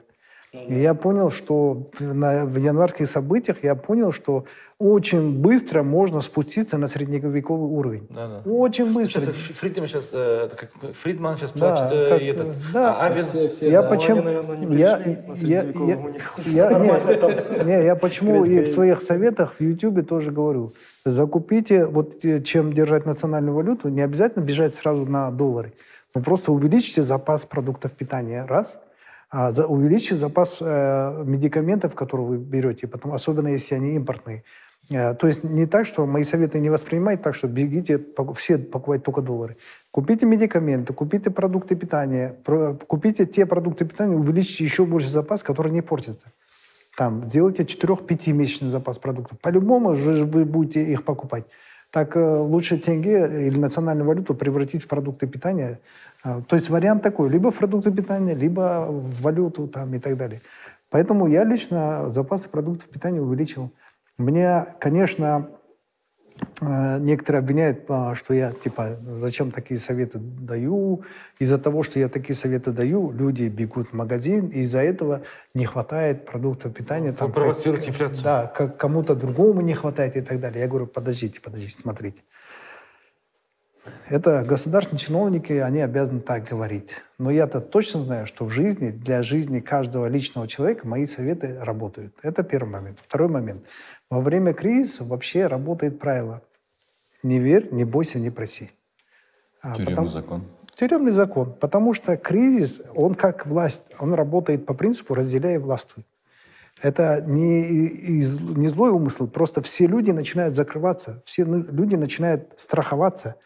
И в, этой, в этот момент, когда все люди закрываются, страхуются и так далее, я говорю, «А, давайте будем благородными и так далее. Хорошо звучит, но по факту же никто этого не делает. И более того, тот, кто вот, э, будет вот это э, такой, я называю, беззаботный оптимист, пострадает впервые и больше всего во время кризиса. Поэтому лучше быть э, трусливым параноиком в это время. Поэтому я лично запасы продуктов, у себя продуктов питания увеличил, гречку в том числе. Потому что кушаете. М, Кушаю, да. А многие люди же, они просто покупают, ну, типа, это как, как корзина, да? кушают, да. Которую Это не на кушают. обмен, это на будущий обмен. Да? просто. Это Ну, валюта, да? валюта. Ну, это уже как становится валюта. В 90-е годы это была водка валюта. Закупали водку, ее всегда можно поменять хоть на что. У нас просто еще ген остался после 90-х. Ну, вот я это тоже думаю, потому что я 40-х, смотрю, каждый кризис ведет себя так, как в 90-х годах. Я, я вам скажу так, это не наш ген. У американцев было то же самое. А, Когда, е- если помните, к- ураган Катрина. Катрина, мародерство что было? Мародерство, очереди за продуктами питания, все. Люди на средневековый уровень опускаются моментально. Культура Инстинктом. слетает, культура Да. слетает моментально. Регресс, Регресс идет быстрее, чем прогресс. Это потому что э, есть, э, я называю закон асимметрии добра и зла. Для того, чтобы сделать добро, тебе нужна энергия. Для того, чтобы сделать э, э, зло, тебе много не надо. Потому что мо- можешь ничего не делать. оно само. Да. Э, То же самое. Для того, чтобы жить, тебе нужна энергия. Для того, чтобы умереть, тебе энергия не нужна. То есть, чтобы деградировать, энергия не нужна. Ты под горку, под горку спускаться всегда легко. То есть скатываться, деградировать, спиться, там, на диване валяться и так далее. Ну Вот на самом деле, когда все началось, наверное, у всех было одинаковые, у всех одинаковые действия. Что все начали делать? Все начали просто изучать этот контент со всех сторон, да, сколько каналов там было, сколько новостей. И вот даже есть синдром, когда происходят подобного плана какие-то события, мы что делаем? Мы погружаемся очень сильно и глубоко туда, что влияет на вот это ментальное здоровье. Когда ты не можешь работать, мы, я даже помню, первые три дня мы приходили на работу, мы что делали? Мы обсуждали, что произошло в мире. Не хотелось работать, и даже не- мы не понимали, зачем работать, когда есть страх, реально. То есть ты переживаешь, особенно январские события, помните, когда мы, мы все изучали, и даже есть вот этот синдром. Я начал смотреть на себя как на руководителя, потому что от руководителя зависит все. Работает твоя команда эффективно или неэффективно. Я смотрю, в течение недели я неэффективен. Потому что что я делаю? Я просто изучаю эти все новости, там какие-то видео смотрю, и эти видео еще пересылаю другим. То есть, чтобы у них тоже этот был страх. То есть, по факту, все мы делаем, что мы посеваем вот этот страх каждому. Я начал понимать то, что зачем я это сейчас изучаю, когда по факту начали все страдать. И вот здесь как раз-таки есть ответственность, да, очень правильная, за команду, за коллег, и мы начали понимать, а что сейчас нужно делать, и начали предпринимать какие-то решения. Первое, что сделал, я такой, ну хорошо, самое важное это там родители, да. То есть они купили продукты, гречка, почему гречка? Потому что это такой продукт, который не портится. Он может долго там храниться, не знаю, там годами на самом деле и не портится. Родители взяли, все, успокоили. Погнали дальше. Поехали по первым клиентам, которые есть. Клиенты, которые нам отказали, ну, уже в работе, мы такие, хорошо, и мы начали думать, а давай работать с теми клиентами, кого на самом деле кризис сейчас не коснулся. Или коснулся, но не так. То есть мы там перешли на одних блогеров, мы перешли там на других клиентов и так далее. И вот здесь очень важно содержать это ментальное здоровье. Я начал думать, что мне дает энергию. Однозначно спорт и языки. То есть, если никогда раньше у меня не было такой дикой мотивации изучать там английский язык, да, с точки зрения там улучшения своего разго... улучшения разговорной речи, то сейчас, думаю, самое идеальное время, uh-huh. чтобы приступить.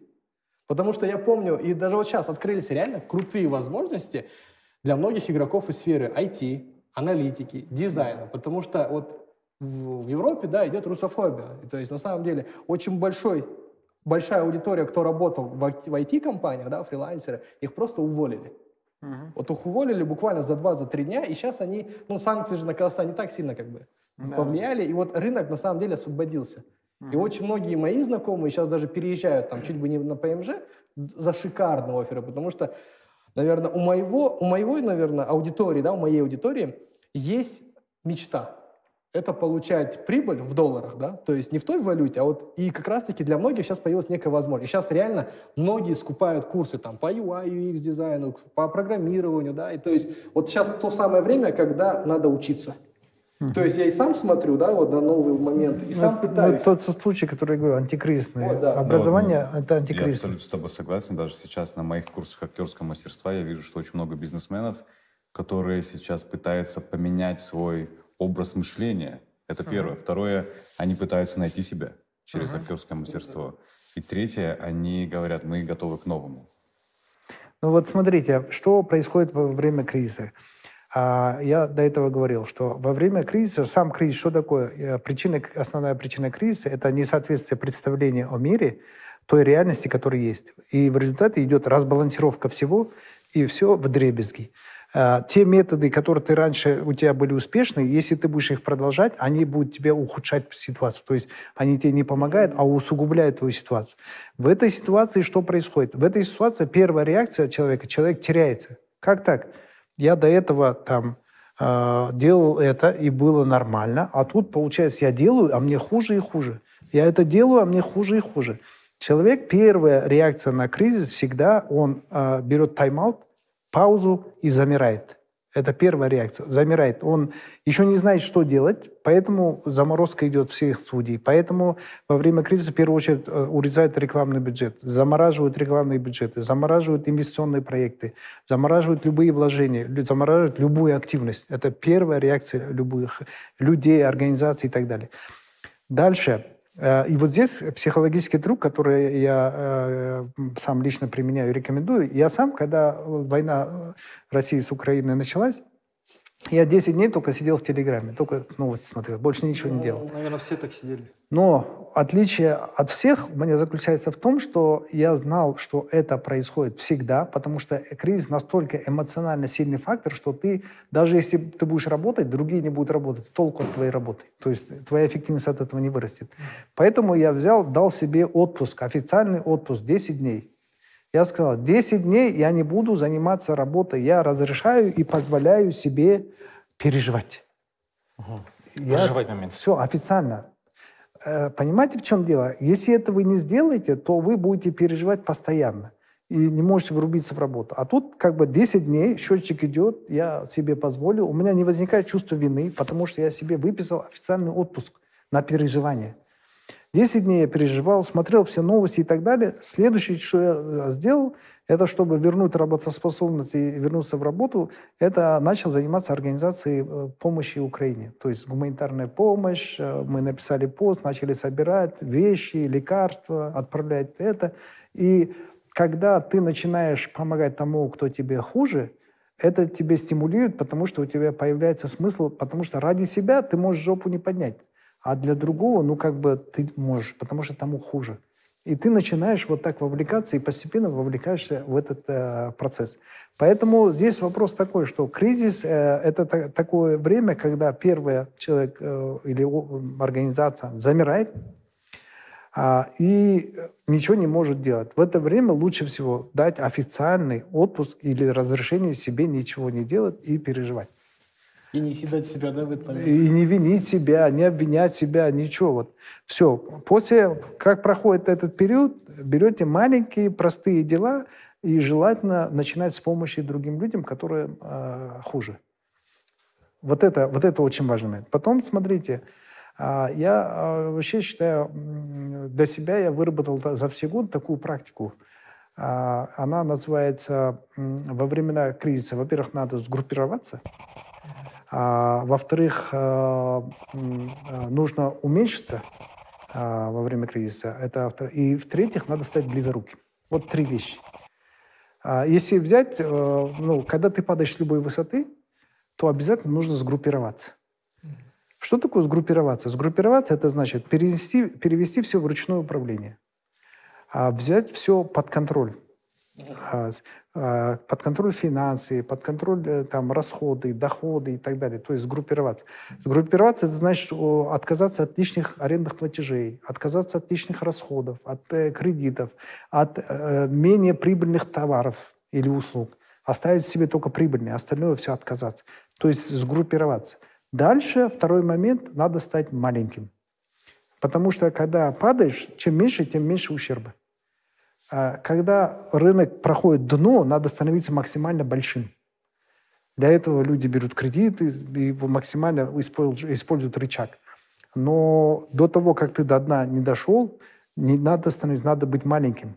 Надо, чем меньше, тем меньше ущерба ты получишь. А что такое маленькое? Это значит сокращать производство, сокращать офис, сокращать персонал, сокращать, минимизировать, сокращать свои операции и так далее. Это второй момент. А, третий – это становиться близоруким. Близорукий – это значит не строить планы на 5-10 лет вперед, не заглядывать вперед, не думать, не прогнозировать, ничего. Заниматься вот то, что вот на расстоянии вытянутой руки. Короткие, быстрые, самое главное, э, проекты, которые ты можешь закончить вот в обозримом горизонте. Вот сегодня начал, через неделю закончил. Недельный, десятидневный проект. Это я называю стать близоруким. И четвертый момент, это уже помимо этого, это почему спрос на образование идет. Люди понимают, что их представление о реальности было другое, а реальность другая, mm-hmm. они начинают искать различные способы совпасть, чтобы их взгляды начали совпадать с реальностью. Поэтому происходят всякие чудеса. Бизнесмены начинают заниматься актерским мастерством, начинают заниматься ораторским, начинают заниматься, ездят на Гоа, обращаются к гадалкам, обращаются к гороскопам. А, ну, по-разному. Это не только бизнесмены. Все люди потеряны, и все хотят быстро восстановить свою связь с реальностью. А для восстановления связи с реальностью они значит, открыты для нового. Угу. Они готовы изучать новое, лишь бы, лишь бы это помогло. Ищут новые инструменты взаимодействия с реальностью и так далее. Поэтому в это время возрастает э, спрос на всякие обучения, практики. Э, в это время вы будете получать совсем необычных клиентов. Вообще. Вот вы говорите же по поводу масштабирования, да? А, вообще мы, допустим, а, вот во время кризиса мы, мы сделали три вещи, которые, я думаю, ну, хорошо сейчас влияют на нас. А, мы, во-первых, перешли с режима масштабирования в режим э, оптимизации. Угу. То есть абсолютно все мы начали сокращать. Как мы это сделали? Во-первых, я считаю, во, во время кризиса это идеальное время, чтобы внедрять кайдзен-технологии. Угу. Потому что кайдзен-технологии, ну, это же об эффективности, то есть все да. процессы должны быть эффективны. А неэффективные процессы, они автоматически отмирают. То есть это такой закон. Первое работает. Мы мы перенесли вот производство свое, получается, в Турцию, и у нас было там очень много фирм прокладок. Ну, mm-hmm. в хорошие времена мы, мы как-то на это время не обращали внимания. Mm-hmm. Ну, как бы работаем, работаем. А сейчас мы, получается, перенесли туда все наше весь фокус и как бы убрали эти фирмы прокладки, и мы теперь э, закупаем по, по заводской цене, как бы так. Угу. И получается, мы э, вот этот... И в лирах, да, тем более? Да, в лирах это первое, что мы сделали, вот оптимизировали все. И э, второй шаг, я думаю, э, мы сделали, э, ну, искать э, как бы прибыль, э, доходы в долларах, в валюте. Мы это второй шаг как сделали. Мы открыли там оптовую компанию, которая продает в долларах, то есть другим странам, там, арабским, э, там, Африке и так далее. Это второй шаг, что мы сделали. А, потому что, ну, вот эта девальвация постоянно влияет, и мы хотели вот нивелировать вот эти вот э, риски девальвационные, да. А, это второй шаг, что мы предприняли. Я в 2020 году для себя решил, я так в 2020 стал таким, скажем так, тоже руководителем, я понял, что нужно объединяться, как я сам для себя mm-hmm. решил.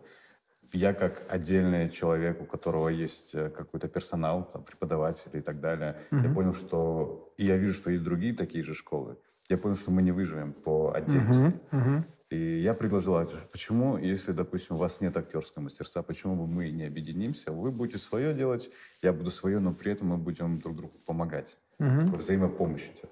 Таким образом, мы пережили 2020 год. Uh-huh. Потом я понял, что эта система работает, это объединение. И мы начали, я предложил другую компанию, мы с ними объединились. Теперь у меня две точки в Алмате, uh-huh. где мы сосуществуем, как это вот в, в животном мире, да, где да, да, да. там и эти маленькие... Экосистема своя. Да.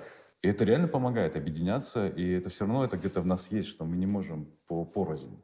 Угу. Если что-то мы можем помочь друг другу, мы лучше. Но помочь. это всегда, смотри, это же а, всегда делается, зарабатывается на противоходе. Я же говорил, кризис управляет людьми через разделение как и политики, разделяй и властвуй. Это э, закон кризиса. Он хочет разделить людей. А если хочешь преуспеть, во время кризиса ты должен, наоборот, объединяться. В этом плане у меня есть э, три вещи, когда меня спрашивают, куда э, инвестировать во время кризиса. Ну, я говорю, во-первых, всегда нужно, нужно смотреть на стадию кризиса. Uh-huh. на этой стадии нельзя э, инвестировать. Но есть э, три вещи, которые надо инвестировать в любой стадии. На любой стадии кризиса. Первое – это на изменение своего мышления. Вот сегодня Хуаныш говорил про мышление. Идея такая, что на изменение своего мышления, э, вот э, Хуаныш говорил насчет эмоционального состояния, что эмоциональное состояние влияет на поведение человека. Абсолютно правильно. Но что влияет на эмоциональное состояние? На эмоциональное состояние влияет, влияет мировоззрение. Влияет мировоззрение. А, а что формирует мировоззрение? Мировоззрение формирует семь вещей. Это воспитание с детства – это образование и самообразование. А дальше это среда. А дальше это культура. А дальше это а, источники информации. А дальше это его собственный опыт. А, вот это все, ну, и, ну, образование и самообразование, две разные. Вот, вот это все, семь вещей, оно влияет на мировоззрение. И здесь вопрос такой, что а, когда я говорю, что э, как воспринимать кризис э, и куда инвестировать, в первую очередь надо инвестировать а, в те направления или курсы, или направления, книги, а, или даже фильмы, хорошие фильмы – это тоже инвестиция, которые будут менять ваше мировоззрение. Потому что изменится ваше мировоззрение, изменится ваше отношение к ситуации изменится ваше отношение к ситуации, изменится ваше поведение. Поэтому первый источник э, направления или инвестиций – это инвестиции, направленные на изменение вашего мировоззрения. Инвестиции в себя, да? Да, по сути. Второе, а, которое я рекомендую всем инвестировать, независимо от стадии кризиса, это инвестиции в среду. Среда, именно среда общения, среда поддержки, общения. Вот то, что, о чем ты говорил. А, вступайте в это время в ассоциации, в клубы, в форумы, конференции. Надо больше общения, потому что кризис хочет нас разъединить, а мы должны объединяться, чтобы преуспеть. Если начнем мы прятаться по норкам, то хуже будет всем. Я вступил в Харлей-клуб. Поэтому во время Какой? кризиса Харлей-клуб. Харлей-клуб. Это классно, потому что, смотрите, мужчина должен, да вообще человек должен э, сидеть как паук на паутине. Вот это бизнес, вот это семья, вот это дружба, вот это хобби и так далее. Одна-две паутины порвались, он должен, у его уровень не должен упасть. Его самооценка, самоуважение не должно упасть, чтобы восстановиться. Одну-две нить восстановить можно. А если ты полностью посвящен только бизнесу, у тебя это порвалось, ты ни с кем больше не общаешься, все. Ты эквилибрист уже. Да, поэтому очень важно, второе направление – это инвестировать в среду. Это независимо от стадии бизнеса. А, и третье направление, третье направление, которое я рекомендую инвестировать на любой стадии кризиса, Это путешествие. Путешествие почему? Потому что путешествие меняет мировоззрение человека. А путешествие отрывает человека от той среды, в которой он сидит и переживает и так далее. А путешествие во время кризиса становится дешевле делать. Плюс во время путешествия появляются новые связи, новые люди, новые знакомства и так далее. И плюс путешествие тебе дает во время пережить вот этот эмоциональный период, когда рынок падает, вот зарождение кризиса, развитие и э, это ускорение, вот эти две фазы особенно. Если ты уехал в путешествие, то да, мимо тебя это все пролетело как-то, угу. мимо тебя. Но при, при, при условии, что ты уже успел конвертировать все в доллары и не переживаешь там угу. где-нибудь там за границей. И э, путешествие в это время это очень хорошее. И это не обязательно за границей. Можно уехать в степи, в горы и так далее.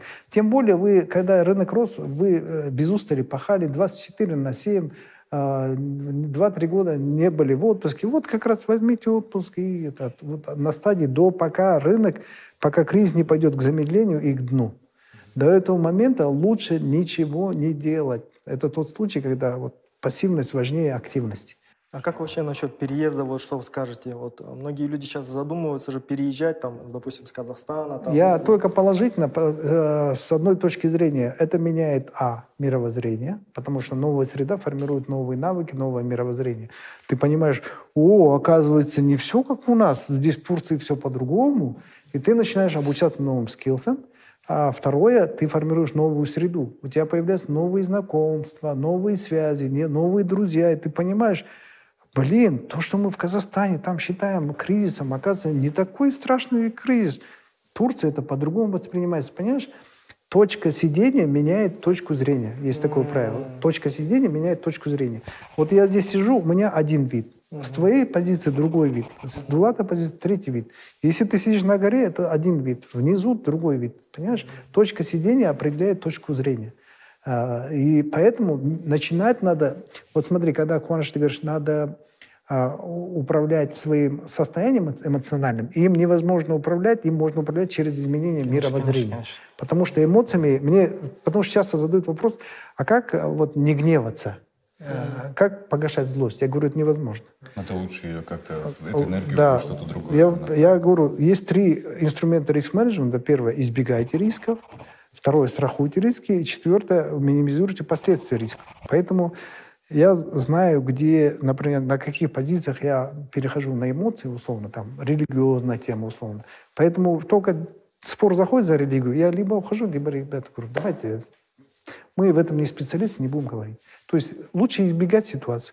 Либо второй момент, раньше там, ну, давно по молодости, когда я пил, я любил все дело до конца, я пил очень много, и при этом очень много и бурно шутил, да? бурно шутил, я мог кого-то обидеть. Поэтому я с самого начала сразу говорю, ребята, если я выпью, я дурной. А, э, на завтра я помнить не буду, поэтому... А Сейчас все, прошу прощения у всех. Нет, а все, нет, нет, ты прав. А я говорю, а все, что... Э, я так как завтра не буду помнить, что я вас обидел, а я не хочу, чтобы наши отношения испортили, испортились. Я ценю отношения с вами. А, и у меня принцип такой, все, что я не помню, того не было. Поэтому завтра я не буду помнить, я буду думать, что этого не было, а вы будете ходить на меня куксисты и ну, обижаться. Поэтому заранее приношу свои извинения. Во-первых, а, не поите меня. Не наливайте, не подбадривайте, не, там, никакой гамбей до конца и так далее. Это второе. В-третьих, если я начну вести э, неадекватно, знаете, это не я. Это, э, это регрессия, это, да? Это это последствия того, что вы меня споили. Поэтому, а, не поите меня. Второе, если напоите, не обижайтесь. А, это не я. На завтра я у вас прощения не буду просить, потому что я не помню. Поэтому заранее приношу извинения. То есть это называется минимизация последствий. Угу. Минимизация последствий. А, либо когда ты идешь на вечеринку, знаешь, что тебя могут напоить, либо ты сам э, можешь выпить, ты сразу ключ от машины отдаешь водителю и говоришь, ни в коем случае мне не даешь руль, как бы я тебе не приказывал, что бы я ни делал, все. Это называется страхование риска. Когда ты знаешь, что идешь сейчас в рисковую территорию и можешь потом взять у водителя ключ и говорить, горцевать, ты заранее инструктируешь водителя, и все, ты застраховался. Все. Либо вообще отдал машину, приехал на такси, ты застраховался.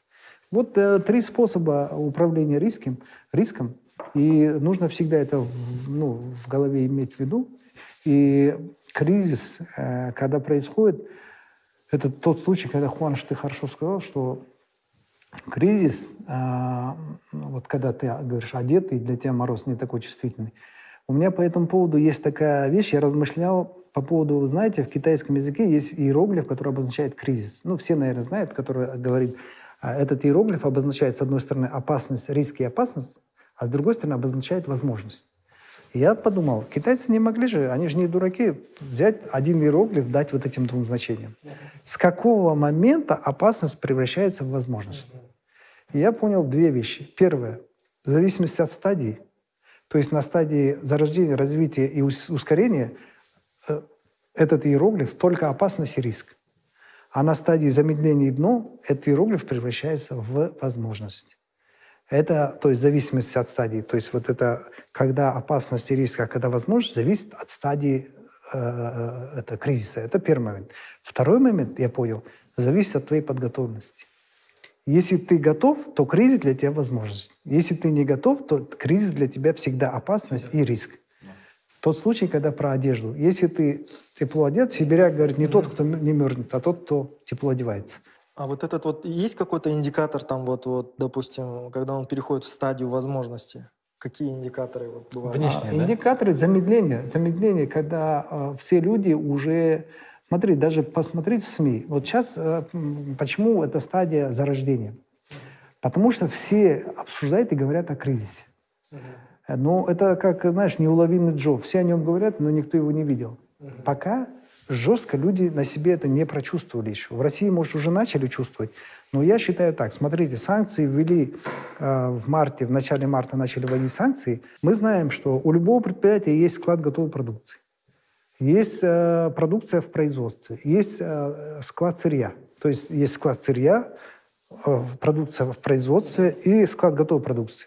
Это как минимум у каждого предприятия полтора-двухмесячный запас. Угу. Дальше есть магазины или э, распределительные центры. У них тоже есть склады. Это еще на полмесяца минимум, полмесяца месяц. То есть до того, пока санкции ударят по простому россиянину, должно пройти два-два с половиной месяца. Поэтому я ожидаю, что эффект санкций мае. будет только в мае. Mm. Будет только в мае. И сейчас стадия развития кризиса. То есть все люди говорят, что это такое, что будет, какой он будет, глубокий, не глубокий, как долго он будет идти и так далее. Во время разви- стадии развития кризиса все о нем говорят, но еще толком никто не почувствовал конкретные последствия. На стадии ускорения люди начинают чувствовать последствия и сразу начинают корректировать свое поведение. Но уже о кризисе мало говорят. Люди больше действуют. Уже действия. На стадии замедления люди уже э, говорят э, о других вещах, но там индикатор другой. Меньше плохих новостей поступает. Mm. То есть... Люди как бы привыкли, Надежда да, уже? появляется. Нет, не то, что ситуация, она же, любая плохая ситуация не может ухудшаться вечно. Просто да, да, да. ухудшение ситуации ну, не может ухудшаться постоянно. Угу. И, и вот этот кризис становится нормой. Угу. Люди уже привыкают, что это... Многие люди это даже не воспринимают, не воспринимают как кризис, они воспринимают норма, да, это? как просто уже новая норма. Потому угу. что а, в это время появляется новая волна бизнесменов, которые не жили в других условиях, для них это уже вообще норма, потому что на стадии замедления рынок начинает, кризис начинает э, рождать новые возможности. Угу. На новые возможности, как правило, клюют не старые бизнесмены, а новые бизнесмены. Угу. И для них э, это не кризис, это, это нормальная. Это, это нормальная ситуация, только э, зарождается, понимаешь?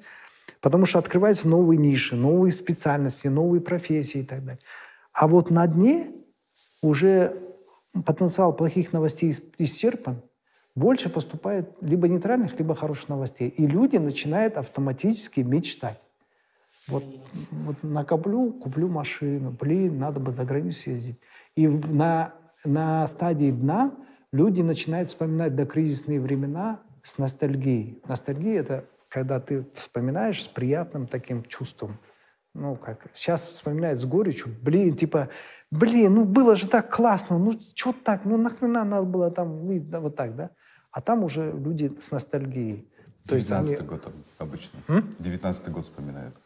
Ну вот э, факт то, что вот появляется такая ностальгия, вот эта стадия одна. Уже плохие новости не поступают практически. Про корона- коронавирус, да? Люди смирились, э, люди уже беспе- опять беспечны. Коронавирус, последняя часть э, коронавируса, посмотри, уже маски. Во-первых, у каждого в кармане маска, это норма уже. А О коронавирусе уже много не говорят, уже ну, новости про коронавирус уже никого не возбуждают, и это неинтересно. Соответственно, пресса перестает печатать про коронавирус. У каждого при этом в кармане на- маска. При этом каждый охранник на заведении уже не так жестко требует эту маску. Ты сам А сейчас одеваешь. уже либо- разрешили без масок сейчас ходить. Да, уже, уже сразу это- сняли уже все. Ну, это мы дно прошли, дно прошли. и- Вчера 19 человек только заболело. То есть вот даже говорили то, что в этом году омикрон у нас 6-6,5 тысяч каждый день болело. В прошлом году, когда болело в день там, по 2,5 тысячи, у нас закрывали все, и было действительно ужасно, и лекарств не хватало. В этом году 6 тысяч болело. Ну вот смотрите, причем, а, ну, смотрите, вот если вы возьмете график коронавируса, там было там несколько пиков, очень высоких. Но хоть пики заболеваемости были очень высокие, одинаковые, но эмоциональное восприятие последних пиков было такое. Хотя по он количеству, пиковый, да. по количеству заболеваемых, хотя он такой же, как первые пики, но восприятие людьми уже этих пиков, знаешь, как, ну, ну да, пик, ну кого ты уже заболел я удивишь, ну да, там, кто-то начал надеяться на Всевышнего, кто-то на авось, кто-то на свое везение, кто-то на свою мы- прививку. Все, это уже дно пройдено. То есть э, наши же эмоции тоже не могут на, одно, на один триггер долго реагировать. Раз всплеск, порождается реакция «бей, беги». «Бей, беги» как раз «бей» — это когда злость, агрессия, а «беги» — когда ты начинаешь резко там что-то делать, там конвертировать, что-то это, резкие движения создавать. И все, это дальше начинает эмоции неизбежно только падать. Проблема большинства людей в том, что особенно те, кто кризис первый раз а, переживает, а, одна проблема шапка закидательства думает, ну сейчас это тоже пройдет, ну мы коронавирус встретили, тоже думаем, да это там Другой. беспечно. Да. А потом, когда начали умирать люди сотнями там и а это мы на самом деле пришли, ну страх нас догнал, когда последствия мы увидели. Но вначале люди, а- одна категория людей э, беспечна, и они думают, шапка закидательские. Ничего, переживем. Ничего страшного, мы же молодые, приспособимся. Человек переоценивает свои возможности и недооценивает э, угроз риска. Так же, как лавина. Маленькие да. камушки сыпятся, да ладно, там, что ты обращаешь внимание, камушки же там, то есть. А не видит же человек, что идет пласт весь, сейчас скатывается. И, да ладно, это же два-три камушка, что ты бздишь? Да ладно, пошли по этой тропинке. Э, какая тропинка? Валить надо отсюда быстрее, ты что, блин? Понимаете, вот, и вот это, а, вот эта инерционность человеческого а, психологии, что да не, переживем, не такие кризисы переживают, да ничего страшного, да пока нормально же там и так далее. Вот это губит людей. Поэтому я просто знаю, я сам много занимаюсь экстремальными видами, из, ну, не то что спорта, а путешествий и так далее. Я знаю и читал много статистики, и так как я в авиации, пилот все-таки, статистику, почему умирают люди. Э, И в основном люди умирают от двух вещей. Первое – от паники, то есть не от самого холода, голода и так далее. Умирают в основном от паники. И второе – от шапкозакидательского отношения. Недооценки опасности. От недооценки, от двух вещей умирает. От паники и недооценки опасности. Я почему всем говорю, э, конвертируйте, делайте то, делайте это и так далее, потому что моя главная цель – это для того, чтобы вы выжили. Потому что, чтобы достичь успеха, я говорил, надо долго оставаться в игре, как можно дольше оставаться в игре. А потом уже думать, как победить. В китайском трактате о войне Сунцзы, там говорится э, две вещи. Э, Этот Конфуций говорит а, в, этом, он, он говорит так, что непобедимость заключена в тебе самом. Возможность победы заключена в твоем враге. То есть ты должен сначала обеспечить свою непобедимость, только потом, возможно, победа. Но при этом непобедимость за- зависит от тебя, а возможность победы зависит от кризиса. То есть сначала обеспечь свою выживаемость, а потом думай, как победить кризис. Э, Мы, в принципе, неплохо сегодня поговорили, хорошая э, беседа. Э, Я надеюсь, что я не превратил эту передачу в монолог. Да нет. У меня всегда комплекс неполноценности вот в этом плане. Я болтун, жесткий болтун, это признаю, приношу извинения. А, люблю поговорить, э, как любой казах, которому в руки попадает микрофон, это, катастрофа. Ты знаешь, я заметил такую вещь. Э, На любом туре катастрофа, если э, какому-то казаху попадает микрофон, и еще хуже катастрофа, почти идеальный шторм, если этот казах еще в возрасте. Да, еще чем дальше от, А. от города. А еще, если еще выпил, если пьяный, это да, как раненый тигр. еще. А если еще пьяный, хорошо, я не пью. Но два компонента сошлись. Я в возрасте, и мне попал в руки микрофон. Это, это просто катастрофа. Поэтому э, мне лучше микрофон не давать. Но надеюсь, э, в моей э, монологе какая-то польза была. На самом деле очень интересно было с вами пообщаться, посмотреть, у кого что случилось и как вы сами восприняли кризис. Сейчас у нас такой свободный микрофон, если у И кого вот я есть... заметил одно. Если ты думаешь, что с тобой это не случится, с тобой это по-любому случится. Сто процентов. Да, Вот, я помню, когда коронавирус начался, а, все начали закупаться в магазины, ходить. Мы с супругой вообще никуда не пошли. Она только прилетела с Америки, и мы заезжаем в квартиру домой, и утром хотим пойти на прогулку, и стоят полицейские. И, и не пускают такие назад, назад. Мы такие, что? Они такие, зайдите, зайдите вообще говорит, домой. Мы такие, что происходит? В общем чате смотрим, все, наш дом закрыли. Первый дом, который закрыли, это наш. Я такой, как? Потом нам давали подачки, там родители попросили, друзей, чтобы мясо привезли. Первый дом, который закрыли, это был наш. Теперь, когда ситуация была 5 а, января, мы с супругой такие, е, вот сейчас мы отдохнем, и мы, у нас был билет на Мальдивы. Это вообще история.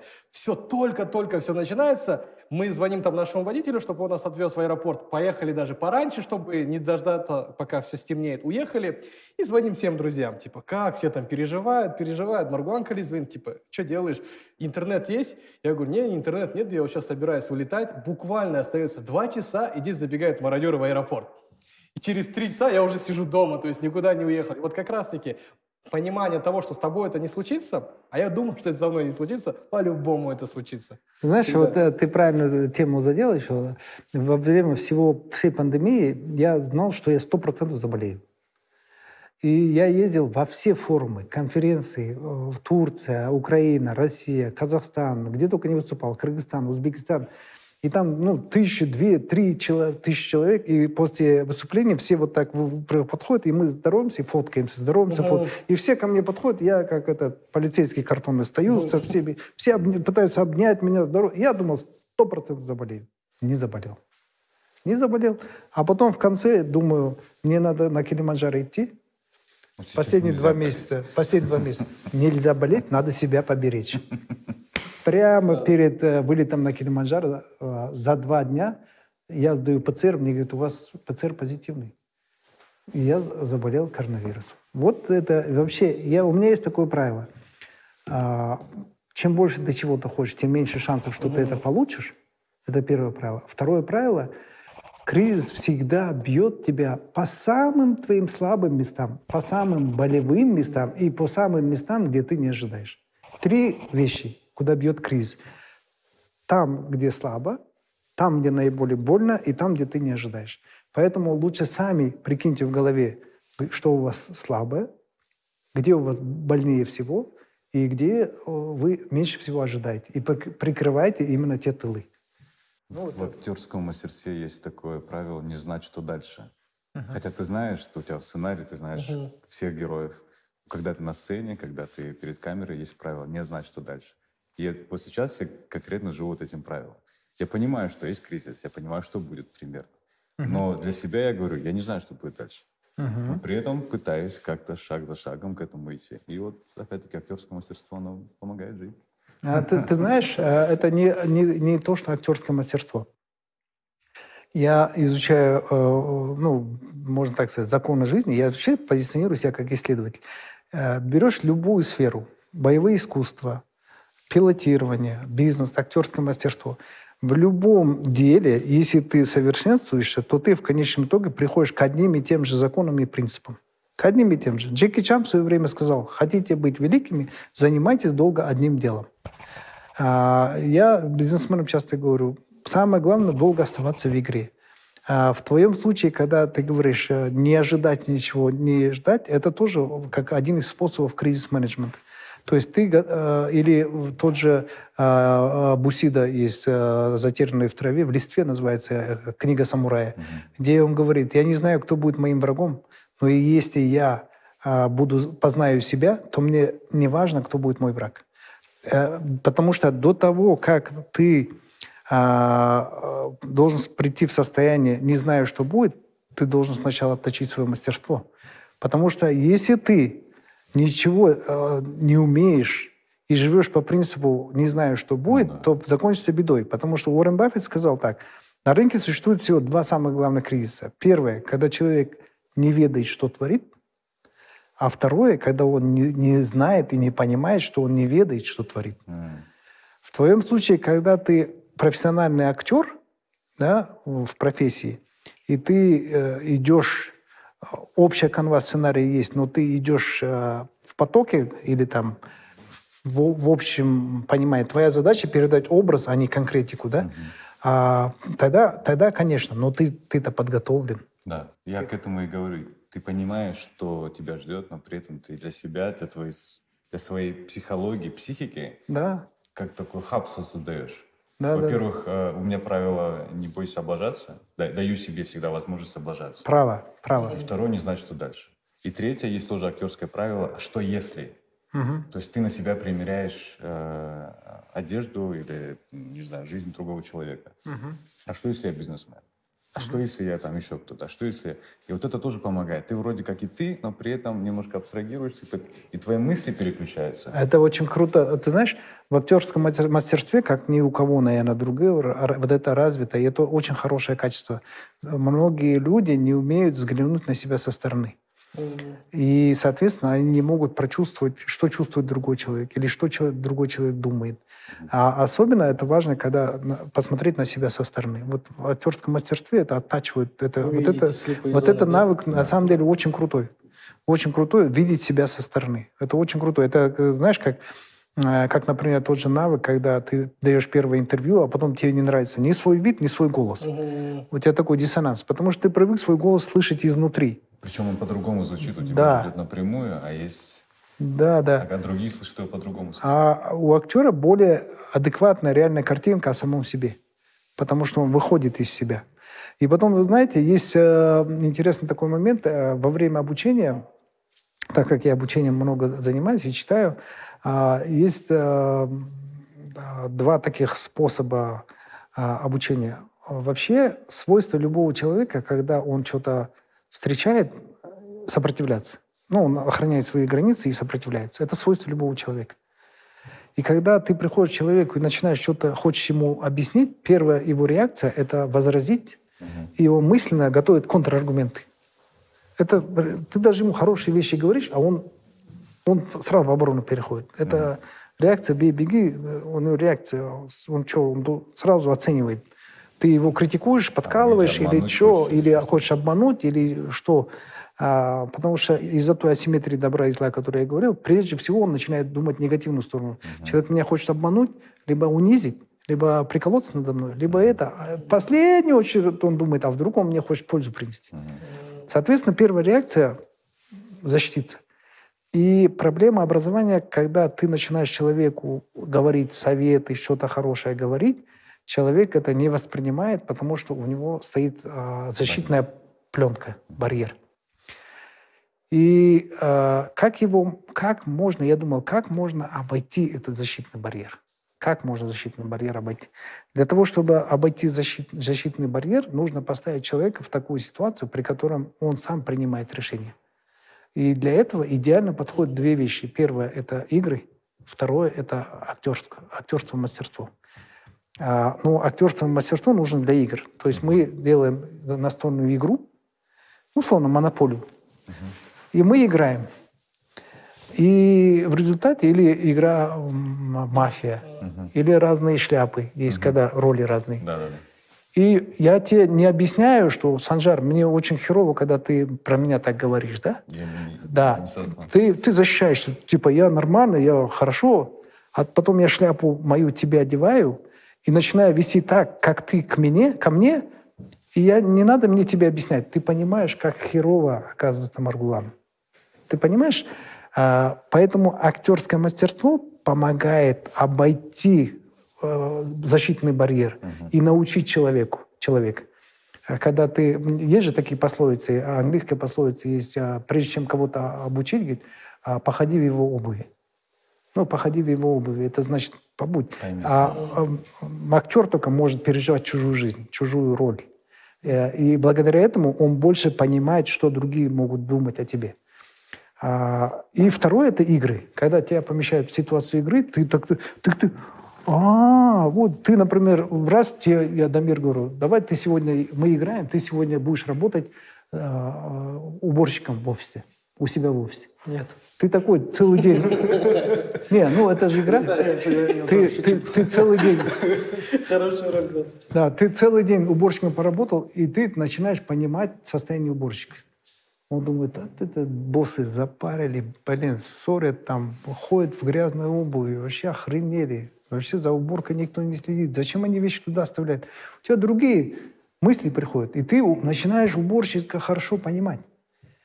А если уборщик придет тебе и начнет сказать, Дамир, у нас неправильно, надо сделать вот так, да? ты скажешь, э, я шеф, я знаю лучше. Понимаешь? И вот эта иллюзия руководителей в том, что они знают лучше своих подчиненных, как бы считается. Вот такая же вертикаль. Я начальник, ты дурак. А вот это большая иллюзия. И если ты придешь начальнику объяснять это, он, первая его реакция, он будет защита и контратака. И, соответственно, как вот человек такого объяснить? Два способа только. Сказать, давай сыграем роли, станем актерами. Либо второе, давай сыграем в игру. Вот. Поэтому э, я опять... Мы, может, недавно же вот эту как раз-таки проходили игру вот в Кайден. Э, вот недавно у нас была. Алексей нам этот рассказывал. Ну, крутая вообще фишка играми э, найм. Он выстроил играми найм и определяет конкретно качество вот так, людей. Ну, это, это крутая игра. Надо посмотреть, что за игра. Да, очень круто. Ну, вот эти вот денежный поток, монополия, они же тоже очень крутые игры. Они показывают твое да, метро. Да. То есть Вообще игры — это ключ ко всем. То есть игры идут же с детства. Да, да. И да. почему дети быстрее обучаются всему языкам? Да, да. Играли. Потому что игры, игры тебя застав, не заставляют что-либо серьезно воспринимать ты можешь облажаться. Угу. И тебе интересно. Вот эти три, три фактора, которые мы теряем со временем. Да. Мы обрастаем вот этим каким-то взрослым, там, статусами. Вот, что-то подумает обо мне, что-то плохо, вот я дурак, я не могу это сделать и так далее. Статусы, да. Детей этого нет.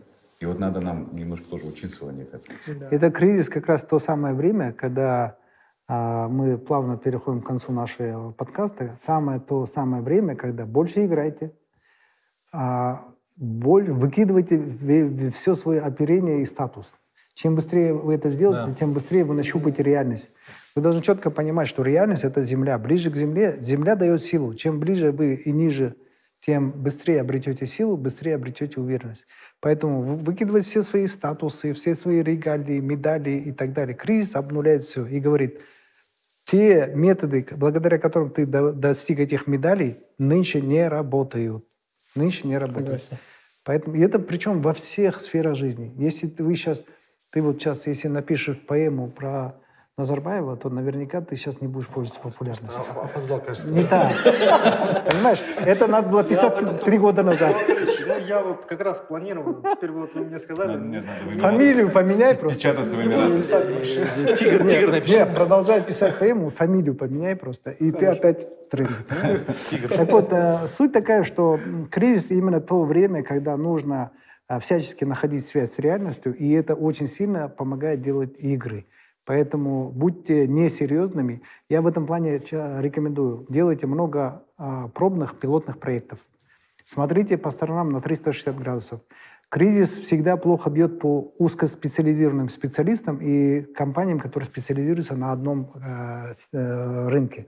Поэтому надо кризис он а, поощряет многостаночников, специалистов широкого профиля, людей, которые готовы браться за любую работу а, и изучать все вокруг. Угу. Поэтому делайте много пилотов. А, для этого отбросьте свои статусы, играйте, экспериментируйте, пробуйте. И желаю вам всем успехов и удачи прожить эти нелегкие времена. Ваши пожелания вашим Давайте я... Ну, круто, а? Я скажу. круто. Даже круто. Смотрите, а, если а. Да, то есть смотрите, если раньше экспертам, предпринимателям, начинающим предпринимателям, чтобы быть конкурентоспособным, нужно было бежать. Вот все равно нельзя было сидеть, нужно было бежать.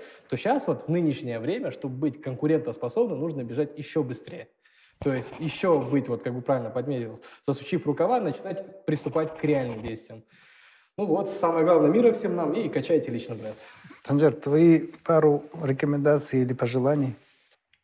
Я, наверное, опять-таки с точки зрения психологии, актерского мастерства, не загоняйте себя.